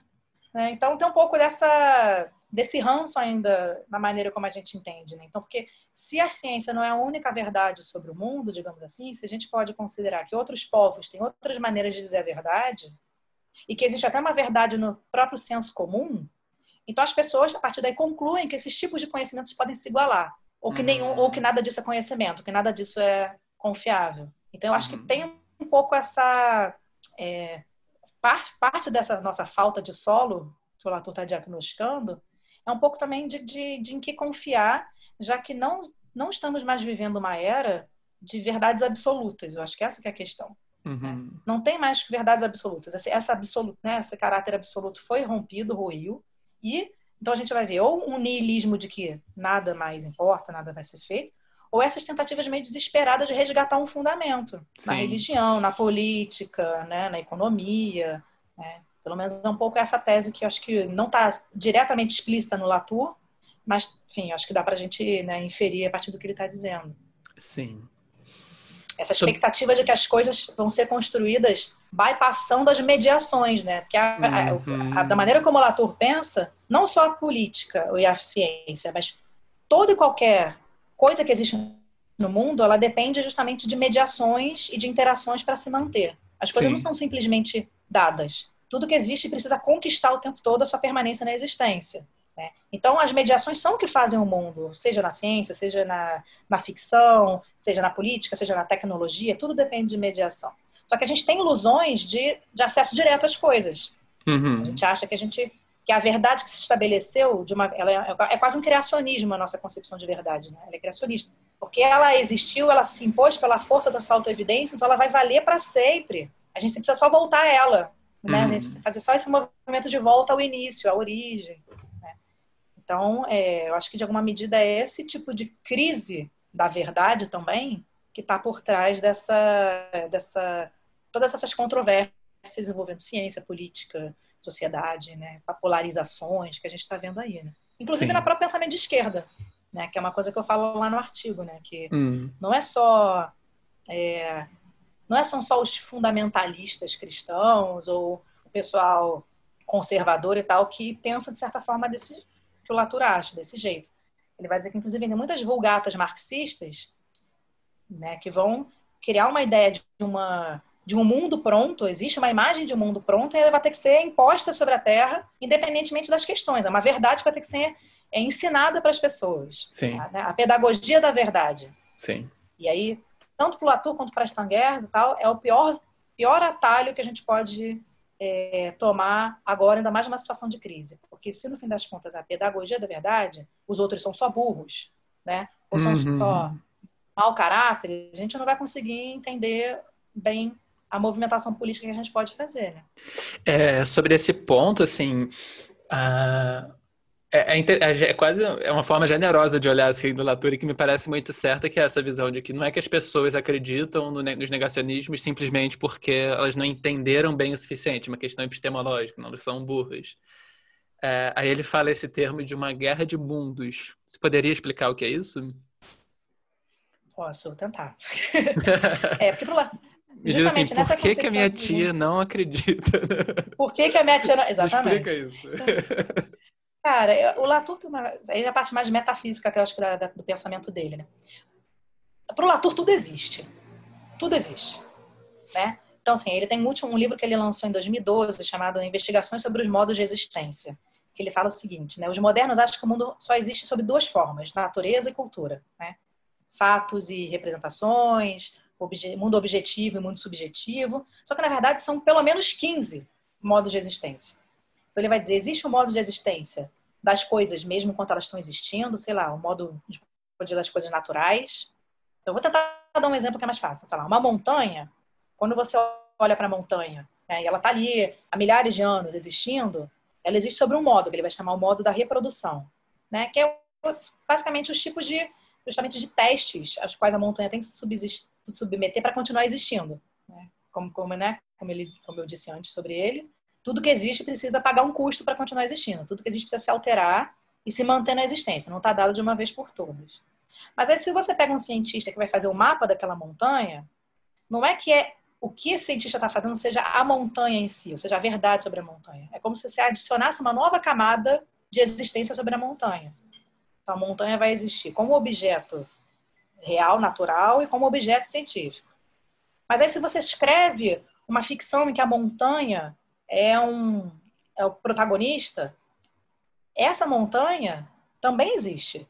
Ela vai provocar coisas em você, ela vai provocar efeitos no mundo. Então, é uma outra camada de existência. Então, para o Latour, tudo existe. Tudo, tudo tem dignidade ontológica. Né? Uhum. Sei lá, os povos indígenas lá do, aqui do, dos Quechua, que olham para Uzangate, que é uma montanha sagrada, e veem nela um deus. Existe, e é verdade. Né? Não são as mesmas montanhas, né? E você não pode julgar a veracidade de, uma, de um modo de existência pelo de outra. Você não vai julgar a verdade da, da montanha do, pelo modo científico. Pelo modo científico, ela não vai existir. Uhum. Mas isso não quer dizer que ela não exista. Então, é todo um trabalho do Latour de, de pensar as condições, digamos, de felicidade e infelicidade de, de cada um desses modos de existência. De como é que você pode pensar verdades que são que provém de registros distintos, mas que nenhuma delas é não verdade. Então, nesse sentido, o que o Latour vai olhar é o seguinte: ele vai olhar para o de, desejo, para a adesão ao negacionismo e para esses fundamentalismos, até para a extrema-direita e tal, acreditar em uma madeira de piroca e tal, não como uma. Um, é, tem que falar, né? Existe, tudo é, existe. Também tudo existe. existe.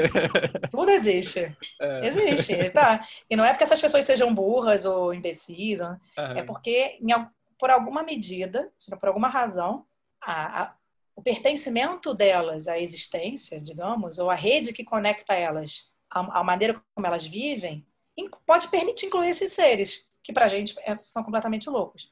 Então, só que ele vai dizer o seguinte: não tem um modo de existência para o negacionismo no livro. Inclusive, é a pergunta que eu quis, quis fazer para ele, que, ah, sim, né? ele me responde. É. Que eu fiz na live, sim, né? Sim, ele, sim.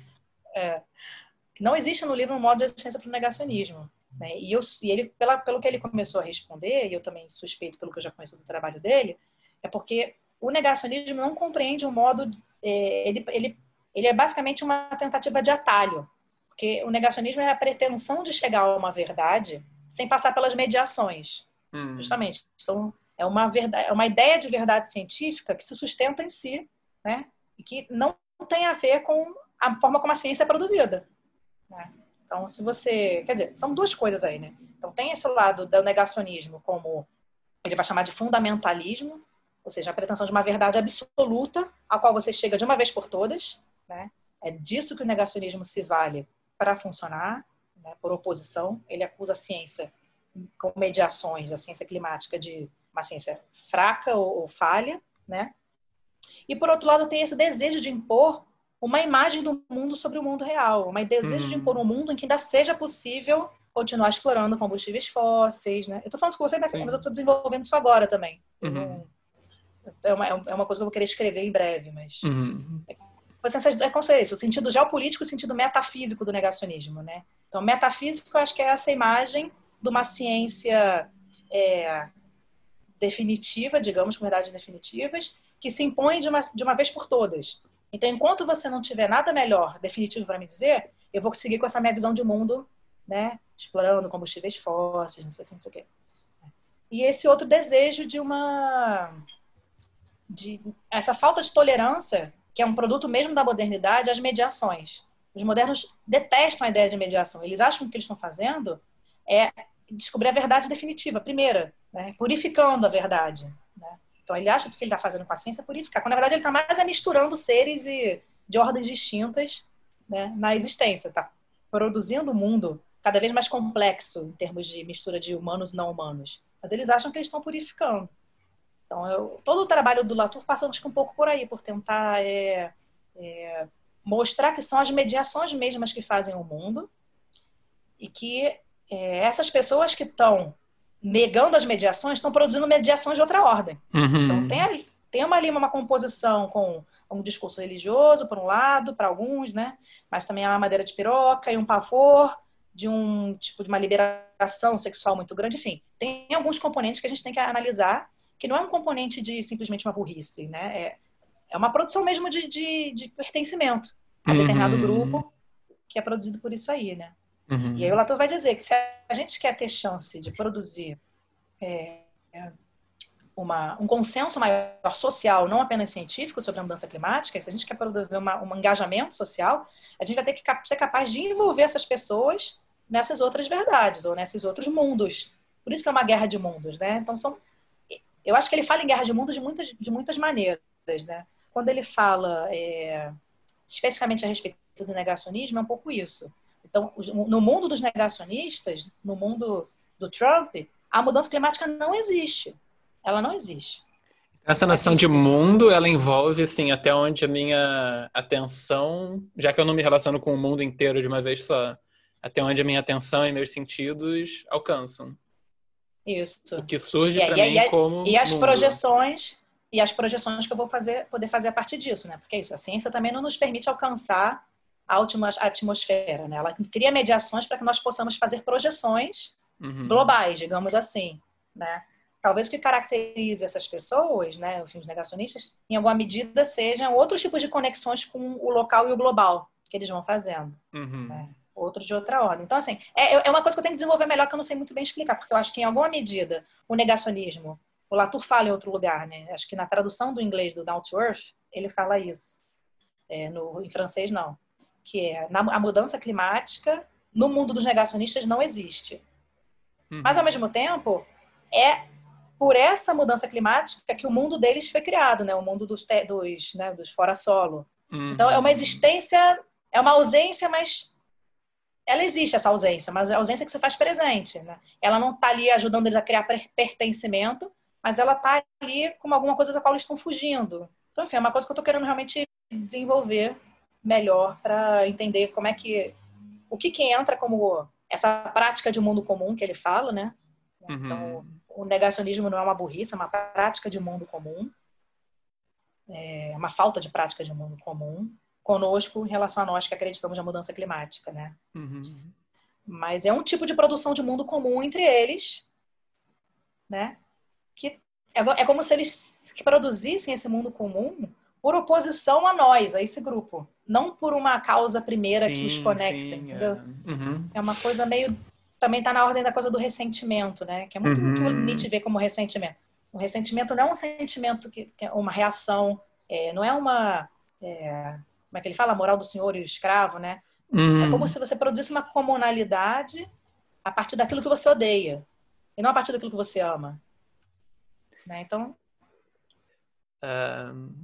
Você acha possível produzir um, um, um senso assim de comunidade, de algo comum, ou construir mundos mesmos é, que não sejam, que não envolvam tanta fixação assim em uma certa forma de vida e porque dentro de uma forma de vida a gente acaba assumindo identidades, né? Então as posições que, que, esse, que o Trump, que esses grandes empresários assumem, assim, já existe uma prescrição de como viver muito dada, que é tentar estar acima dos outros e, e eu vou ser feliz se eu conseguir, se eu, eu, preciso de muitos estímulos, eu preciso consumir muito, então isso impõe uma relação também. Se eu preciso estar acima, os outros são recursos humanos, a natureza é recurso. E essa fixação à identidade faz com que esse mundo seja o único mundo possível, assim. E é um mundo muito, no caso desse mundo negacionista, por exemplo, é um mundo muito estreito porque como ele falou, assim, eu penso uns 40 anos para frente no máximo, então não é um mundo que se estende para o futuro. Com o passado também eu não tenho nada para aprender exatamente, né?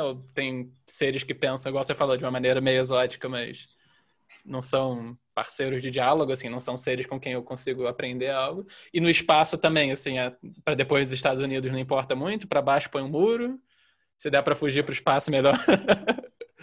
então, constrói muros em volta de tudo, né?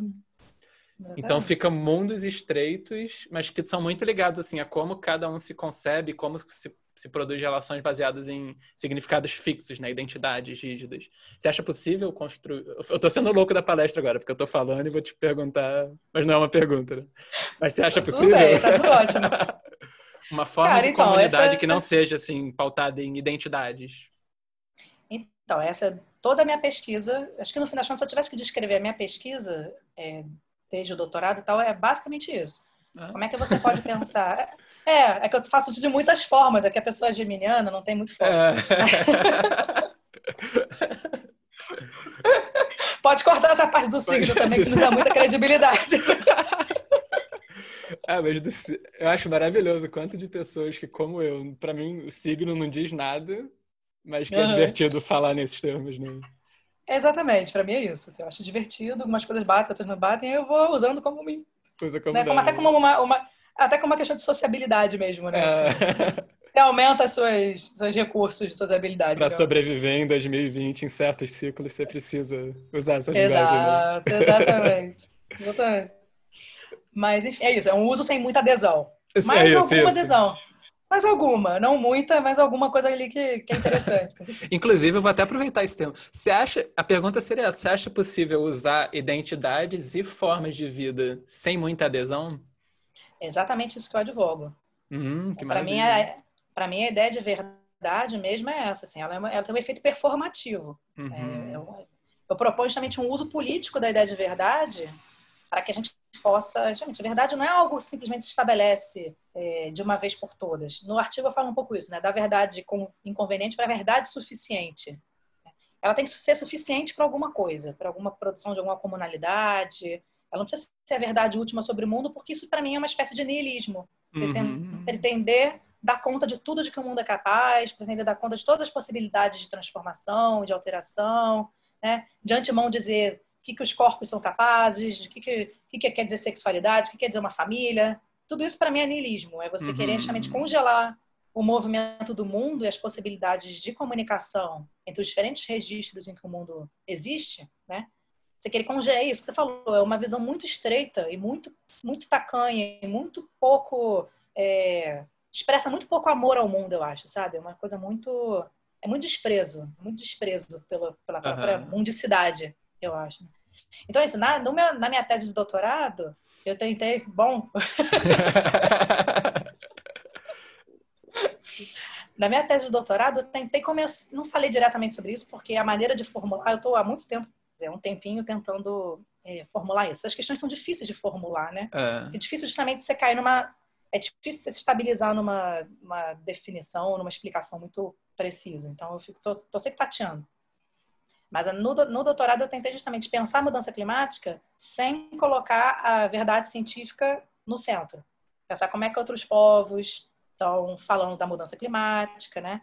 Partindo dessa premissa de que está todo mundo, de certa forma, pressentindo esse desregulamento, essa desincronização do mundo, mesmo que eles falem de outras formas. Uhum. Mesmo que não é a mesma desregulação, porque não é como se fosse uma verdade né, natural e muitas culturas, não é disso que se trata.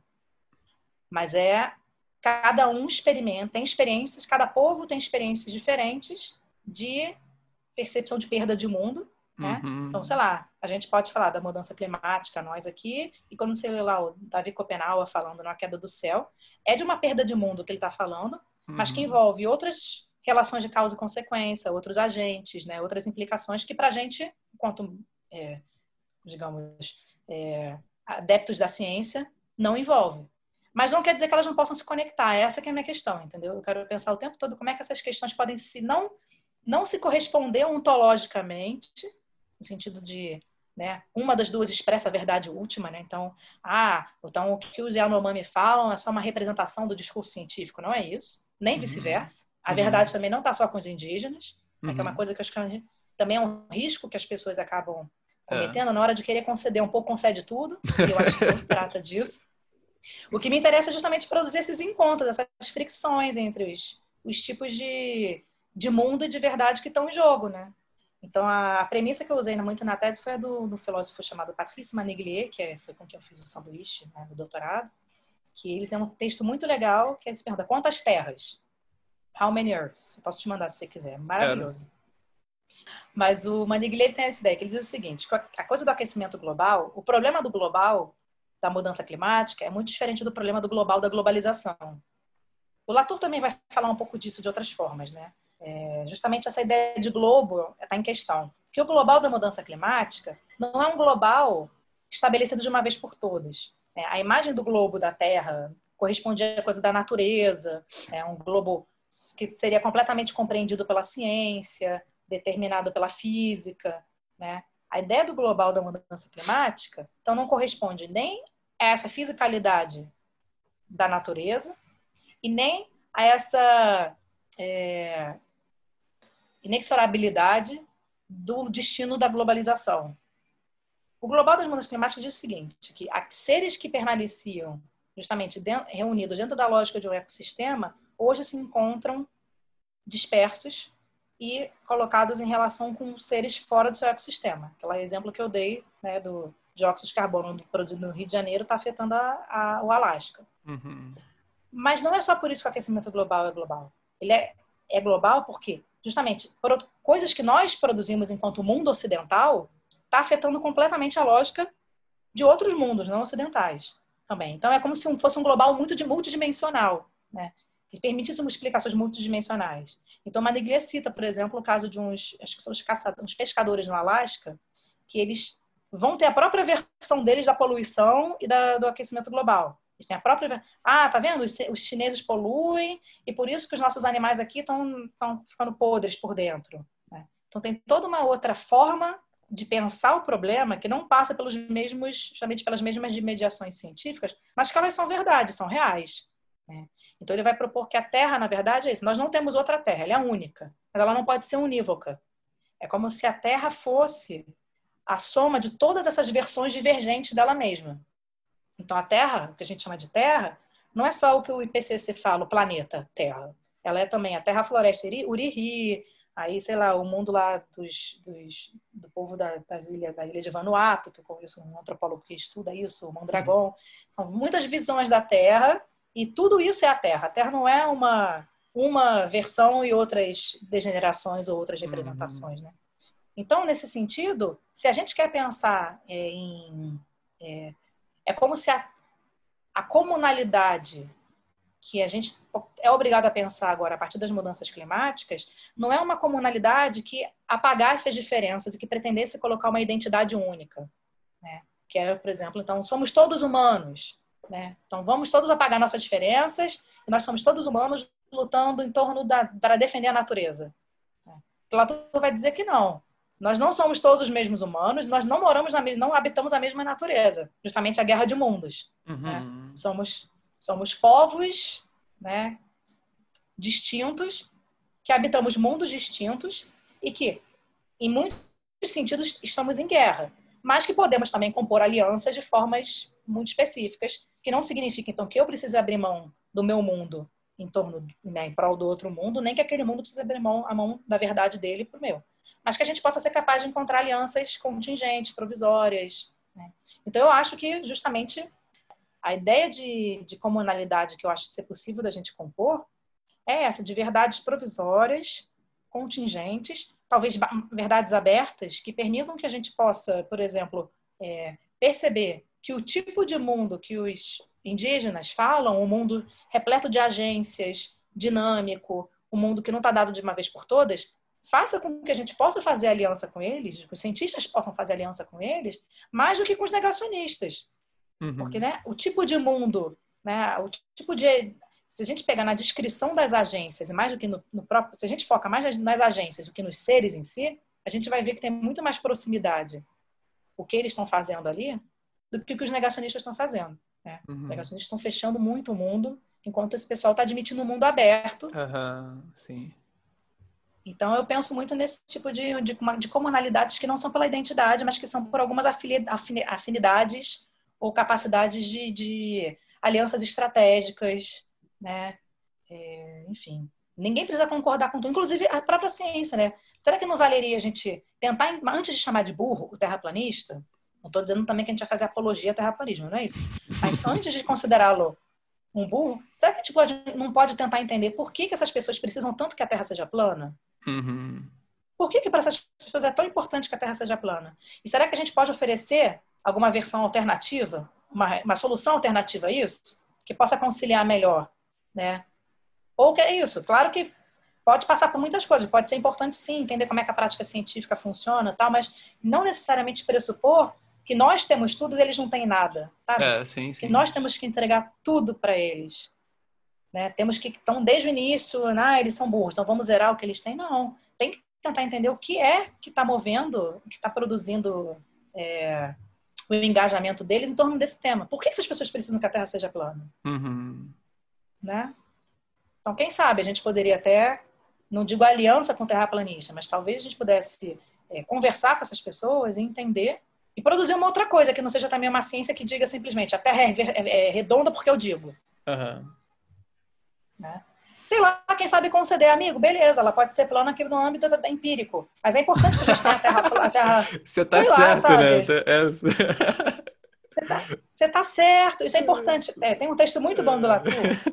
Ele fala, é, eu, tô, eu tenho citado muito esse texto, porque é muito bom. Ele pergunta, é, o nome do texto é Por que a crítica perdeu o fôlego? Why Has Critique Run Out of Steam? Hum, Texto de 2004, em que ele fala assim, cara, por que, que eu queimo a minha língua hoje? Logo eu, que trabalhei, que os fatos científicos são construídos. Por que, que agora venho eu ficar dizendo, não, não, a mudança climática existe, é verdade, é um fato. Por que, que isso é tão difícil? Né? Aí ele fica, será que eu contribuí para isso, né? Essa discussão que a gente, será que eu contribuí para esses negacionismos, para as teorias da conspiração, ao dizer que os fatos são construídos, eu contribuí para essa loucura que a gente está vivendo hoje?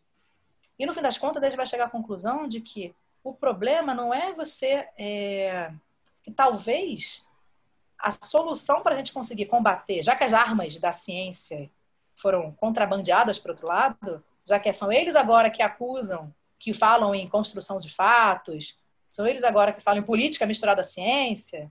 Será que a gente pode então repensar, reposicionar nossas armas para construir mundo e não para retirar mundo? Então, o que, ele vai dizer? Uhum. A maneira da ciência se portar é, uma, é a ciência sempre praticou uma espécie de epistemicídio, né? De desqualificar o, o saber dos outros. Uhum. Seja as ciências naturais quanto as ciências humanas. Né? Então, seja dizendo para outros povos, não, isso daí é só mera crença, na verdade, isso aí é só uma árvore, digamos.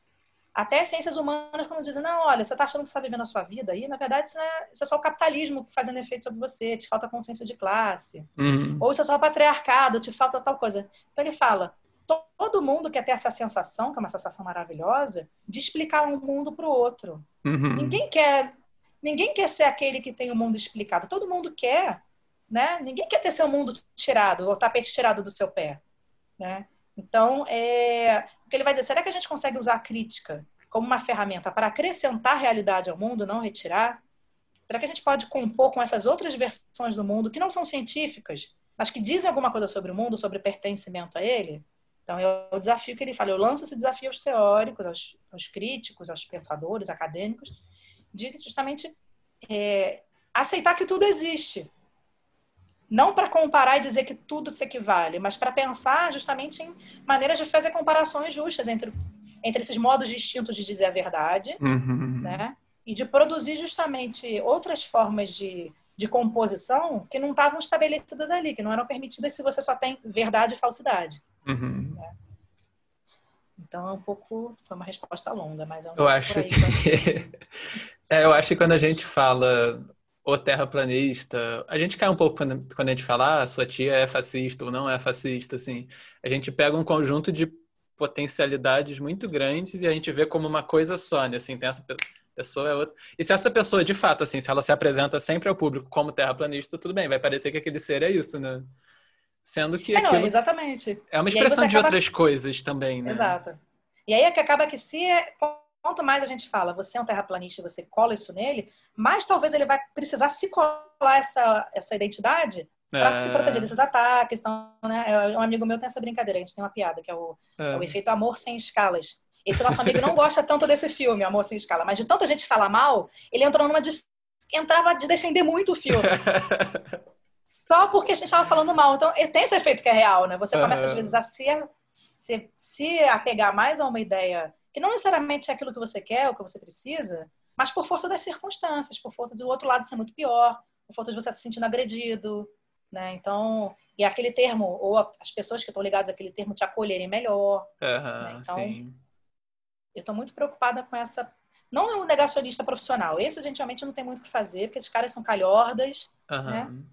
Mas eu estou muito preocupada com essa. é, com a, eu estou fazendo isso tanto pela filosofia, né, especificamente, mas tanto com, pelo meu trabalho de pós-doc lá com a Tati Rock, sobre pensar a ciência, pensar justamente meios de disputar, disputar essas pessoas que, muito, se você, do contrário, muito ra- rapidamente vai né, chamar de negacionista, ou de imbecil, ou de não sei o quê, para tentar pensar como é, o que está em jogo ali que está fazendo elas quererem compor o mundo daquela forma, né? Sim, e, e sim, em alguma medida para a gente fazer a autocrítica, digamos, da ciência também, né? sim. Se a ciência prometeu um monte de coisa e a ciência só pode se instaurar como prática de, de saber, porque ela prometeu um monte de coisa, a ciência não simplesmente se impôs como, ah, olha como eu sou inteligente. Não, ela prometeu um mundo é, de expansão, de energia, expansão de riquezas, né? A aplicação, a ciência prometeu, né?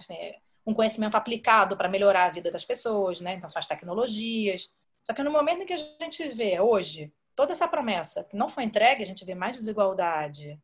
Por que as pessoas vão confiar na ciência? A ciência tem que se fazer útil. Né? A pandemia agora é um momento bom para a ciência. Se a ciência souber é, manejar bem e não cair nos mesmos vícios de ficar dividindo verdade e falsidade, verdade e crença, né? e não tentar restaurar sua autoridade pelos mesmos moldes de sempre, a ciência pode sim se mostrar bastante útil para a sociedade. Sim. Ela pode se mostrar mostrar interesse em defender o povo, né? não, não se posicionar como um grande estadista, um grande economista. Ela tem que pensar uhum. o, que, que, é, o que, vai impactar as pessoas, né? o que, é importante para as pessoas, né? levar em conta as apreensões né? da, da ciência, das pessoas em relação à ciência. Né? Quando as pessoas falam que tem medo de vacina, por quê? Vamos tentar entender. Enfim, né? eu acho que tem todo um caminho aí legal que poderia ser, ser trilhado pela uhum. ciência, para inclusive contribuir justamente para o aprofundamento da democracia uhum. para a produção desse mundo comum, né? De ampliar esse mundo comum, mais pessoas querendo fazer parte dele, seduzir as pessoas para esse mundo, do que simplesmente achar que ela vai dizer, olha, mas eu disse, vocês têm que obedecer. Uhum. Ou seja, tem uma questão aí de espaço que é o espaço não é separado do espaço físico assim, mas uma questão do espaço de relações, né? O espaço sutil em que a pessoa não, se, não quer ser, como você falou, não quer ser aquele que ouve quieto e tem que aceitar, né? Exatamente. Acho que é, uma coisa importante, acho que é essa. A gente só começa. As verdades não são simplesmente impostas. A gente precisa que essas verdades tenham algum tipo de aderência. A gente Sim. precisa aderir a elas. Então, por que, que a gente menospreza as histórias? Por que a gente menospreza a sedução? Essas coisas têm que ser importantes, né? Sim, sim. Então, no momento em que a ciência era simplesmente uma, uma disciplina que era ensinada no colégio, mas inquestionável a verdade dela, não sei o que, a ciência podia se dar o luxo de simplesmente dizer, olha, engole aí, a Terra é redonda. né? uhum. Mas no momento em que essas coisas estão todas em questão, justamente acompanhando uma crise da democracia, né, que acho que é, é o trabalho que eu estou desenvolvendo lá com a Tati, né? acho que até a tese, uma tese muito forte dela, que é de que é, a crise da democracia a, traz junto consigo a crise das outras, dos outros pilares que sustentavam a democracia. A imprensa, a escola, né, a ciência. É como se todos esses antigos enunciadores da verdade, ou mestres do discurso, né, para falar meio Foucaultianamente aqui, fossem colocados em questão também junto com essa crise da democracia. Por que, que eu tenho que acreditar em vocês? Por que, que né? Por que, que eu uhum. tenho que se existem outras possibilidades de, de explicação, né? Sim. Então a gente não está mais vivendo esse mundo estável, de novo, né? Uhum. A metáfora do solo estável se aplica para muita imagem, né? Não é bem uma metáfora, é uma imagem do solo estável se aplica para muitas coisas que a gente está vivendo hoje, né? Maravilha. Antes de eu passar para o que vai ser a última pergunta, uh, eu queria ter entrado um pouco no, no que é exatamente a importância da Terra propriamente. E você poderia falar sobre isso? O que, que significa ser um terrestre? E se você quiser dizer como você vê essa questão também, né? Pois é, é uma coisa também que é difícil, né? Porque justamente a terrestre não é uma identidade, como você uhum. bem falou, né? Essa coisa da não, é, não é como se a gente pudesse dizer esse povo aqui é terrestre. Por mais que a gente possa achar, né, que enfim, alguns candidatos são melhores que outros, uhum. né? Tem até um texto muito bom do Eduardo Oliveira de Castro sobre a diferença entre modos e exemplos, entre modelos e exemplos. Uhum. A gente não tem que pensar o terrestre sob a lógica de um modelo a ser copiado os terrestres, a gente pode pensar exemplos de pessoas que estão experimentando outras relações com a Terra. Né? Uhum. Mas para cada um ou cada coletivo, enfim, é, como é que a gente vai delimitar esse coletivo? Isso é difícil também, enfim, não está dado de antemão. Sim. Mas é, é, como se a gente tivesse cada um, a gente está lançado agora no desafio de cada um tentar entender o que é o nosso território, justamente, como é que vamos se dar essas relações com a Terra onde a gente habita, né? é isso, não é que a gente habite a Terra inteira, essa era a imagem da Terra enquanto conjunto de ecossistemas, né? A gente não habita a Terra inteira. A gente habita um território por meio do qual a gente faz conexão com a Terra. Né? A dona Haru fala isso, né? Ninguém vive em toda parte, todo uhum. mundo vive em alguma parte. Né? Uhum. Ninguém, nada está conectado a tudo, tudo está conectado a alguma coisa. Então, a questão do terrestre é muito desse, é, diz respeito a esse desafio que não, não a gente não pode terceirizar nem para a ciência, nem para um governante, nem para, sei lá, qualquer outro mediador que a gente quisesse. Então, é uma tarefa. Essa é a parte mais nebulosa ali da coisa, né? Porque ele não diz muito bem quem que vai fazer. Somos nós, enquanto brasileiros, somos é, nós os que acreditam na mudança climática, né? como é que você vai definir esse nós? É todo o problema político, efetivamente, né, da coisa. Mas o terrestre, então, é isso não é uma identidade com a qual você pudesse simplesmente aderir ou copiar, ou que só alguns tivessem, sei lá, como só os indígenas pudessem ser terrestres, ou só os mais pobres, né? Não se trata disso. Se trata, então, desse, dessa tarefa de, aos poucos, você ir entendendo quais são os seres com os quais você precisa existir, quais são os seres de que você depende para existir. Então, o que o Latour vai propor, e aí, é, enfim, tem gente que acha isso muito pueril, muito bobo e tal, mas eu acho interessante, pelo menos como início de conversa, é que a gente se lance a descrever e a imaginar. Então, ele fala, por exemplo, sei lá, a gente tem que começar a dizer o que, que a gente quer que se mantenha nesse mundo, o que, que é bom de se manter nesse mundo o que, que não é. É uma coisa que ele desenvolve, ele fala muito no final do Onde Aterrar e desenvolve naquele artigo que saiu da pandemia, né? Que é o Imaginar Gestos que Barrem a Produção Pré-Crise, né? Uhum. Então, ele vai dizer que ele propõe que a gente entre na tarefa de descrever. Então, o que, que eu quero? Olha, eu acho realmente que turismo cruzeiro é uma coisa que talvez não faça sentido, né? Esse tipo de turismo predatório, turismo gigantesco. É eu acho que não faz sentido mais o um mundo baseado em combustíveis fósseis. Mas então tá, vamos pensar juntos como é que se daria essa transição? O que, que você, vocês propõem para pensar né, no largar de trabalhadores a própria sorte, né? Enfim. Então, a proposta dele para a gente, para começar a pensar o que é ser terrestre, é começar a levar a sério justamente as mediações que vão construir esse território. Uhum. Né? Então, tá, então beleza, eu não quero mais o não quero mais os combustíveis fósseis, eu quero outra energia. Então tá, o que, que eu sei sobre essa outra energia? É, ela é viável? Né? Quais são os, os, os custos, quais são os, os problemas, os prós e os contras? Então, é um trabalho realmente de se interessar pela produção mesma do mundo, seja no, no, campo econômico, seja no campo político, seja no campo científico. Né? Então, sei lá, sai um estudo agora que a gente descobre que, uh, sei lá, o vírus, ele é, ele, a gente, as pessoas podem ser recontaminadas de Covid. Tem que estar atento a isso também para pensar, então, opa, então, como é que a gente vai se reorganizar? Não vai dar para uhum. encontrar as pessoas. É, é, é, um pouco abrangente, não é prescritivo no sentido é, o que fazer, né? Lá tudo o que fazer. Né? Não, é dessa ordem o terrestre. Mas passa por esse lugar de se sentir earthbound. Tem esses dois sentidos, né? O tem que estar vinculado à terra, mas também se sentir enfeitiçado pela terra. Né? O bound, essa coisa de, de feitiço, né? Uhum. Então, um pouco de como é que você vai construir o seu pertencimento à terra, como é que é, você vai entendendo o que, que é importante ou não manter, em meio a todos os problemas do mundo. Né? Vai ter gente que vai discordar, vai ter gente que vai querer continuar tendo seu próprio carro, comendo a sua carne. Mas é isso aí, é, é isso que é fazer política, né? É uhum. produzir algum tipo de, de, de, comunalidade, de preferência sem assim, apagar as divergências, né? Esse, pelo menos esse tipo de política que a gente está tentando é, pensar aqui, né?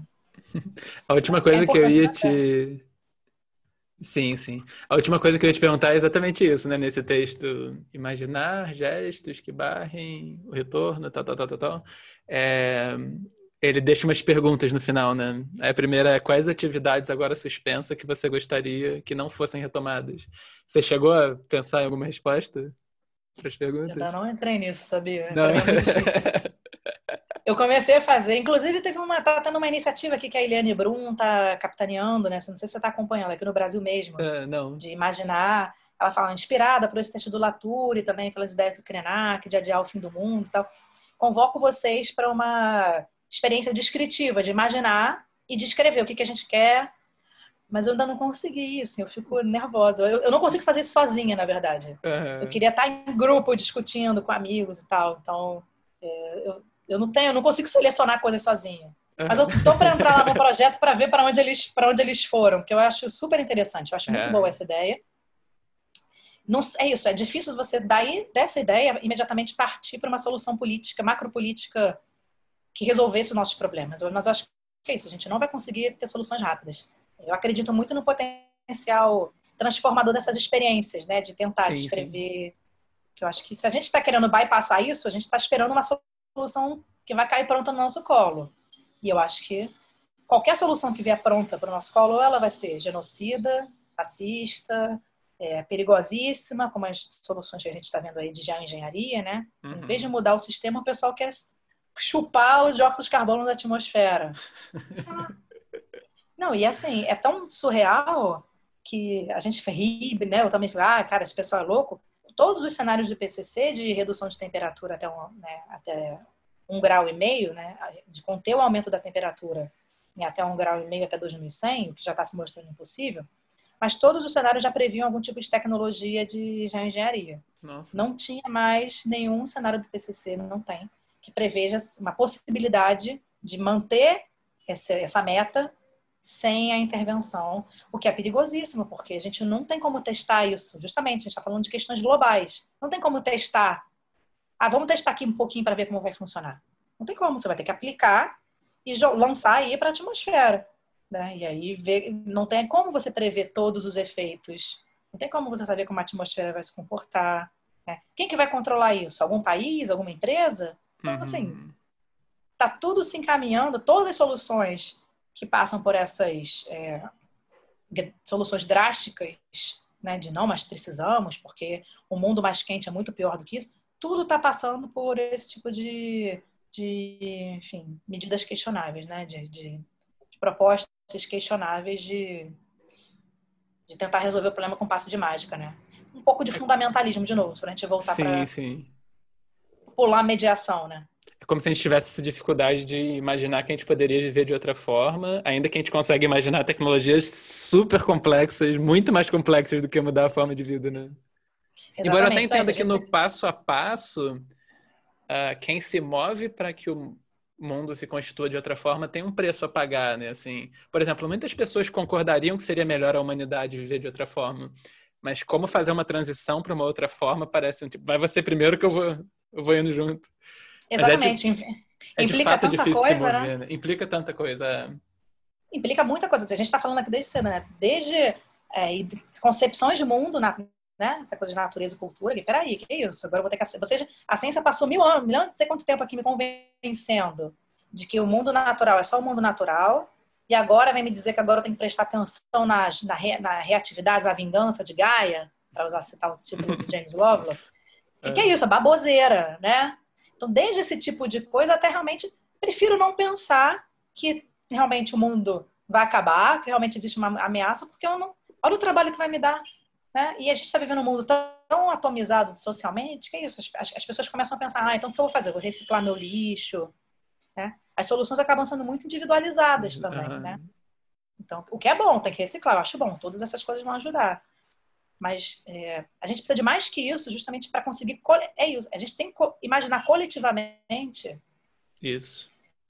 Essa é outro tipo, essa é outra construção de mediações, né? A gente não pode mais ter horror a esse processo duro, árduo de ir compondo e discordando e vendo o que, que funciona, testa aqui, não testa aqui. A gente tem que...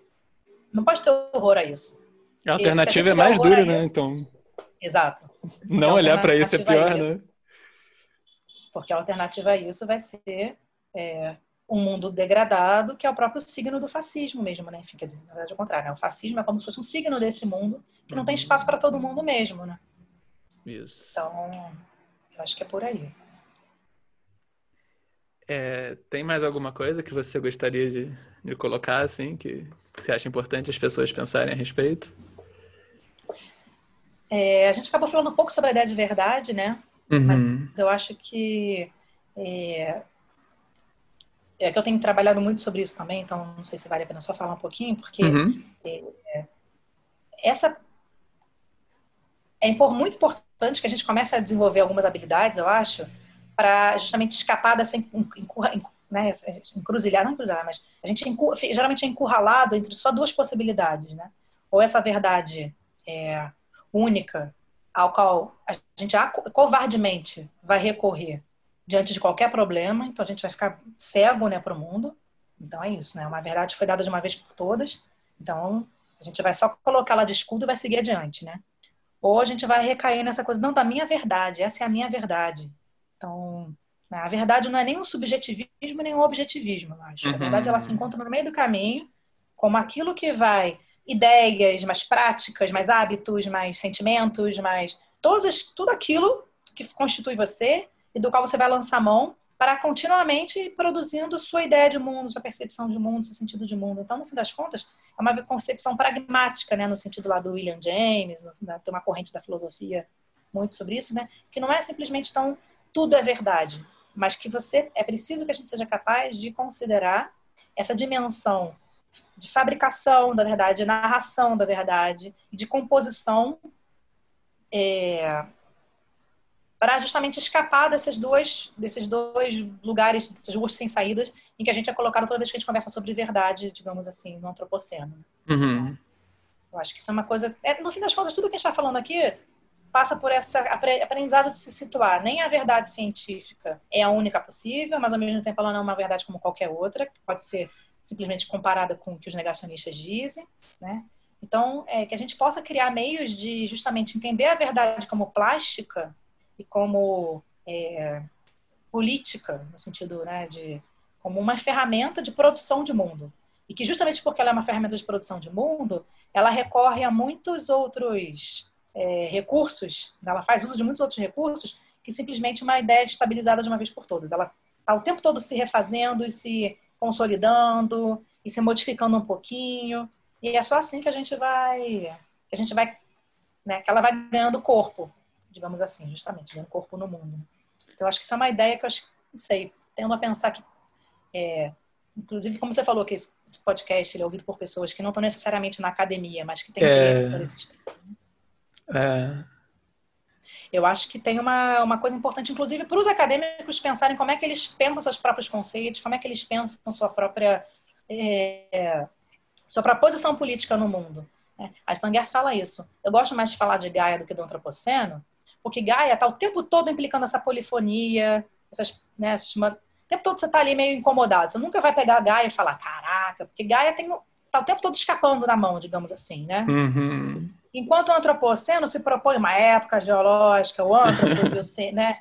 E ela vai dizer quantas quantas divagações teóricas, quantas é, perseguições e disputinhas acadêmicas vão ficar sendo feitas em nome do antropoceno, né?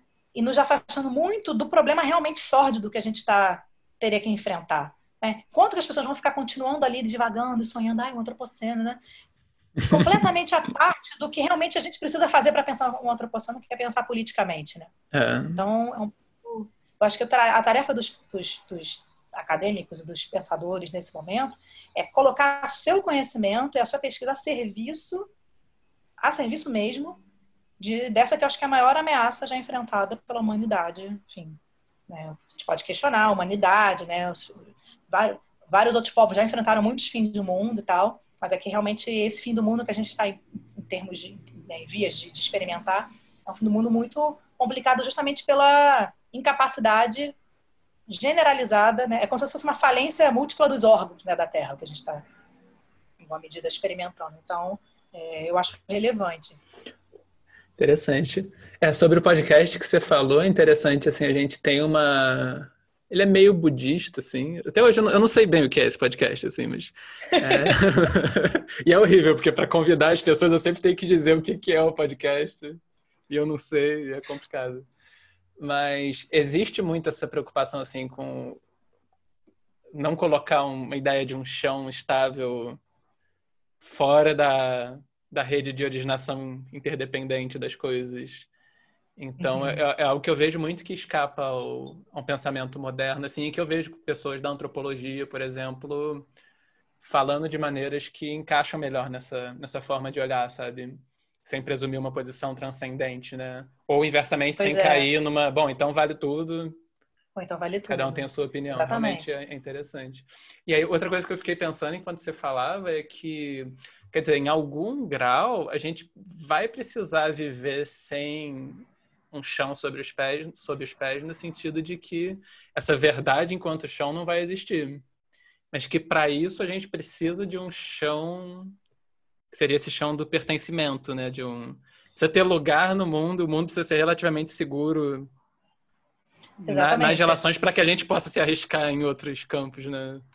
Eu acho que é isso. Acho que tem uma coisa de, um, de uma disposição, digamos, a uma aventura, assim, de, de, experimentar com verdades outras nas quais você não necessariamente precisa acreditar, mas que você pode perceber a potência delas. Sim. É isso, eu não preciso necessariamente acreditar no Shapiro do, do Copenhague para perceber que aquilo ali está realmente produzindo o mundo e que tem uma potência política gigantesca de coadunação com os nossos interesses enquanto, sei lá, terrestres, digamos assim. Uhum. Então, não é, não é com pretensão de reduzir o mundo dele ao meu ou o meu ao dele, ou de pretender que um dos mundos se submeta ao outro, mas é isso, de que a gente tem uma aventura aí de. Já que essa terra está se, tá se desfazendo, vamos juntos com alguma coragem né, e produzindo é, esse chão. Mas é isso, vai ter que ser aos poucos e vai ter que ser um pouco nessas, nessas provis... alianças provisórias. Não necessariamente a gente vai conseguir compor a todo momento com tudo. Né? Então, é uma, realmente eu acho que é um aprendizado lindíssimo. Pena que a gente está diante desse grande desafio imenso é, que colocam outras questões de ordem de tempo, né? Inclusive, mas já não é, já é um problema que existia antes da, da pandemia, né? Tipo, olha não é? como é? aumentou mais ainda, né, o problema. Mas acho que é isso, é um pouco essa ideia de, de solos é, que são confiáveis, mas uhum. é isso, solos que são não são fim definitivos, mas que estão o tempo todo sujeitos a reconsiderações, a rediscussão, né? É isso, a gente aprender a habitar um pouco essa temporalidade mais efêmera, né? De, de uma das coisas que estão em mudança, né? Enfim. Mas, de novo, sem cair no tudo vale, então tudo bem, é verdade, porque isso, isso não leva ninguém a lugar nenhum, né? Uhum. Eu gosto de pensar em termos de o tudo vale, ele, é um, ele bloqueia qualquer feedback, né? Porque é a minha verdade, então. Ou, quer dizer, eu posso aceitar que existem outras formas de fazer o mundo surgir, e existem múltiplas, porque eu posso. Tudo que eu vejo, eu deixo de ver outras coisas, então eu posso entender que há muitas formas de ver e de estabelecer relações. Mas que realmente a diferença seria entre uma abertura, e por isso pluralista, né? E um fechamento, que então é o meu mundo, e cada um fechado no seu mundinho, né? É exatamente isso. Eu acho que é parada essa, assim. É como se fosse um movimento. Você sai do, do mundo com disputas de verdades unívocas, você admite, num primeiro passo, é, uma justamente uma polifonia, né, que é o uhum. pluralismo ontológico, outras verdades, mas você não faz isso só para parar aí. Você faz isso para que você possa, inclusive, comparar verdades, é, é, negociar verdades, disputar verdade, né, negociar mundos e encontros. Então, acho que é como se fosse mesmo sai do fechado, vai para um aberto, mas não é para uma abertura que acabou aí, uh! né, a política. é para a gente ir negociando, né? Porque, no fim das contas, é um mundo cada vez mais globalizado, no pior sentido, no sentido ruim da palavra, justamente destruiu essa ideia desse globo pronto uhum. e mostra que, que o global é justamente uma. O Latour fala muito isso, eu acho muito bonita essa imagem, né? São como se fossem é, loops. Você vai se, se atando ao mundo conforme você vai né, produzindo. Ah, então agora o meu mundo era só eu e minha casa. Agora eu percebo eu, minha casa minha, minha comunidade. Eu, minha casa e o vírus. Eu, minha casa uhum. e o dióxido de carbono. Então você vai desenvolvendo esse território não por um fechado, né? Uma, uma redoma que você bota em cima no território. É como se você fosse amarrando você mesmo e os outros com quem você existe, né? É fosse um tear mesmo. Uhum. Legal. É outra imagem do mundo, não é mais uma imagem da Terra como uma bola, né? Como se fosse aquela, aquelas bonecas russas, né? Uma dentro da outra. Sistemas né? É, é um, é, um, é uma, um rolo de, de lã, sei lá, que você vai misturando, enfim. Eu acho que isso muda tudo, né? Muda tudo, nossa. Eu acho que esgotei as perguntas, não sei se você tem alguma né, ainda. Mas que bom, nossa, que alegria te ouvir, Aline, assim, super, coisa super importante que você está trazendo. Ai, que bom, e assim, muita coisa que eu trouxe para você, que foi, foi pensando junto agora. Pensando porque, junto, né? É, é. Mas, Marcos, dizer que eu adorei a conversa, adorei as perguntas que você colocou. Achei muito legal, viu? Mas, não, super, fico muito feliz mesmo da gente ter falado, finalmente, né? E já tinha gostado do texto antes de, de ver o lançamento do Latour, né? Então. Ai, que bom. Já teria valido mesmo.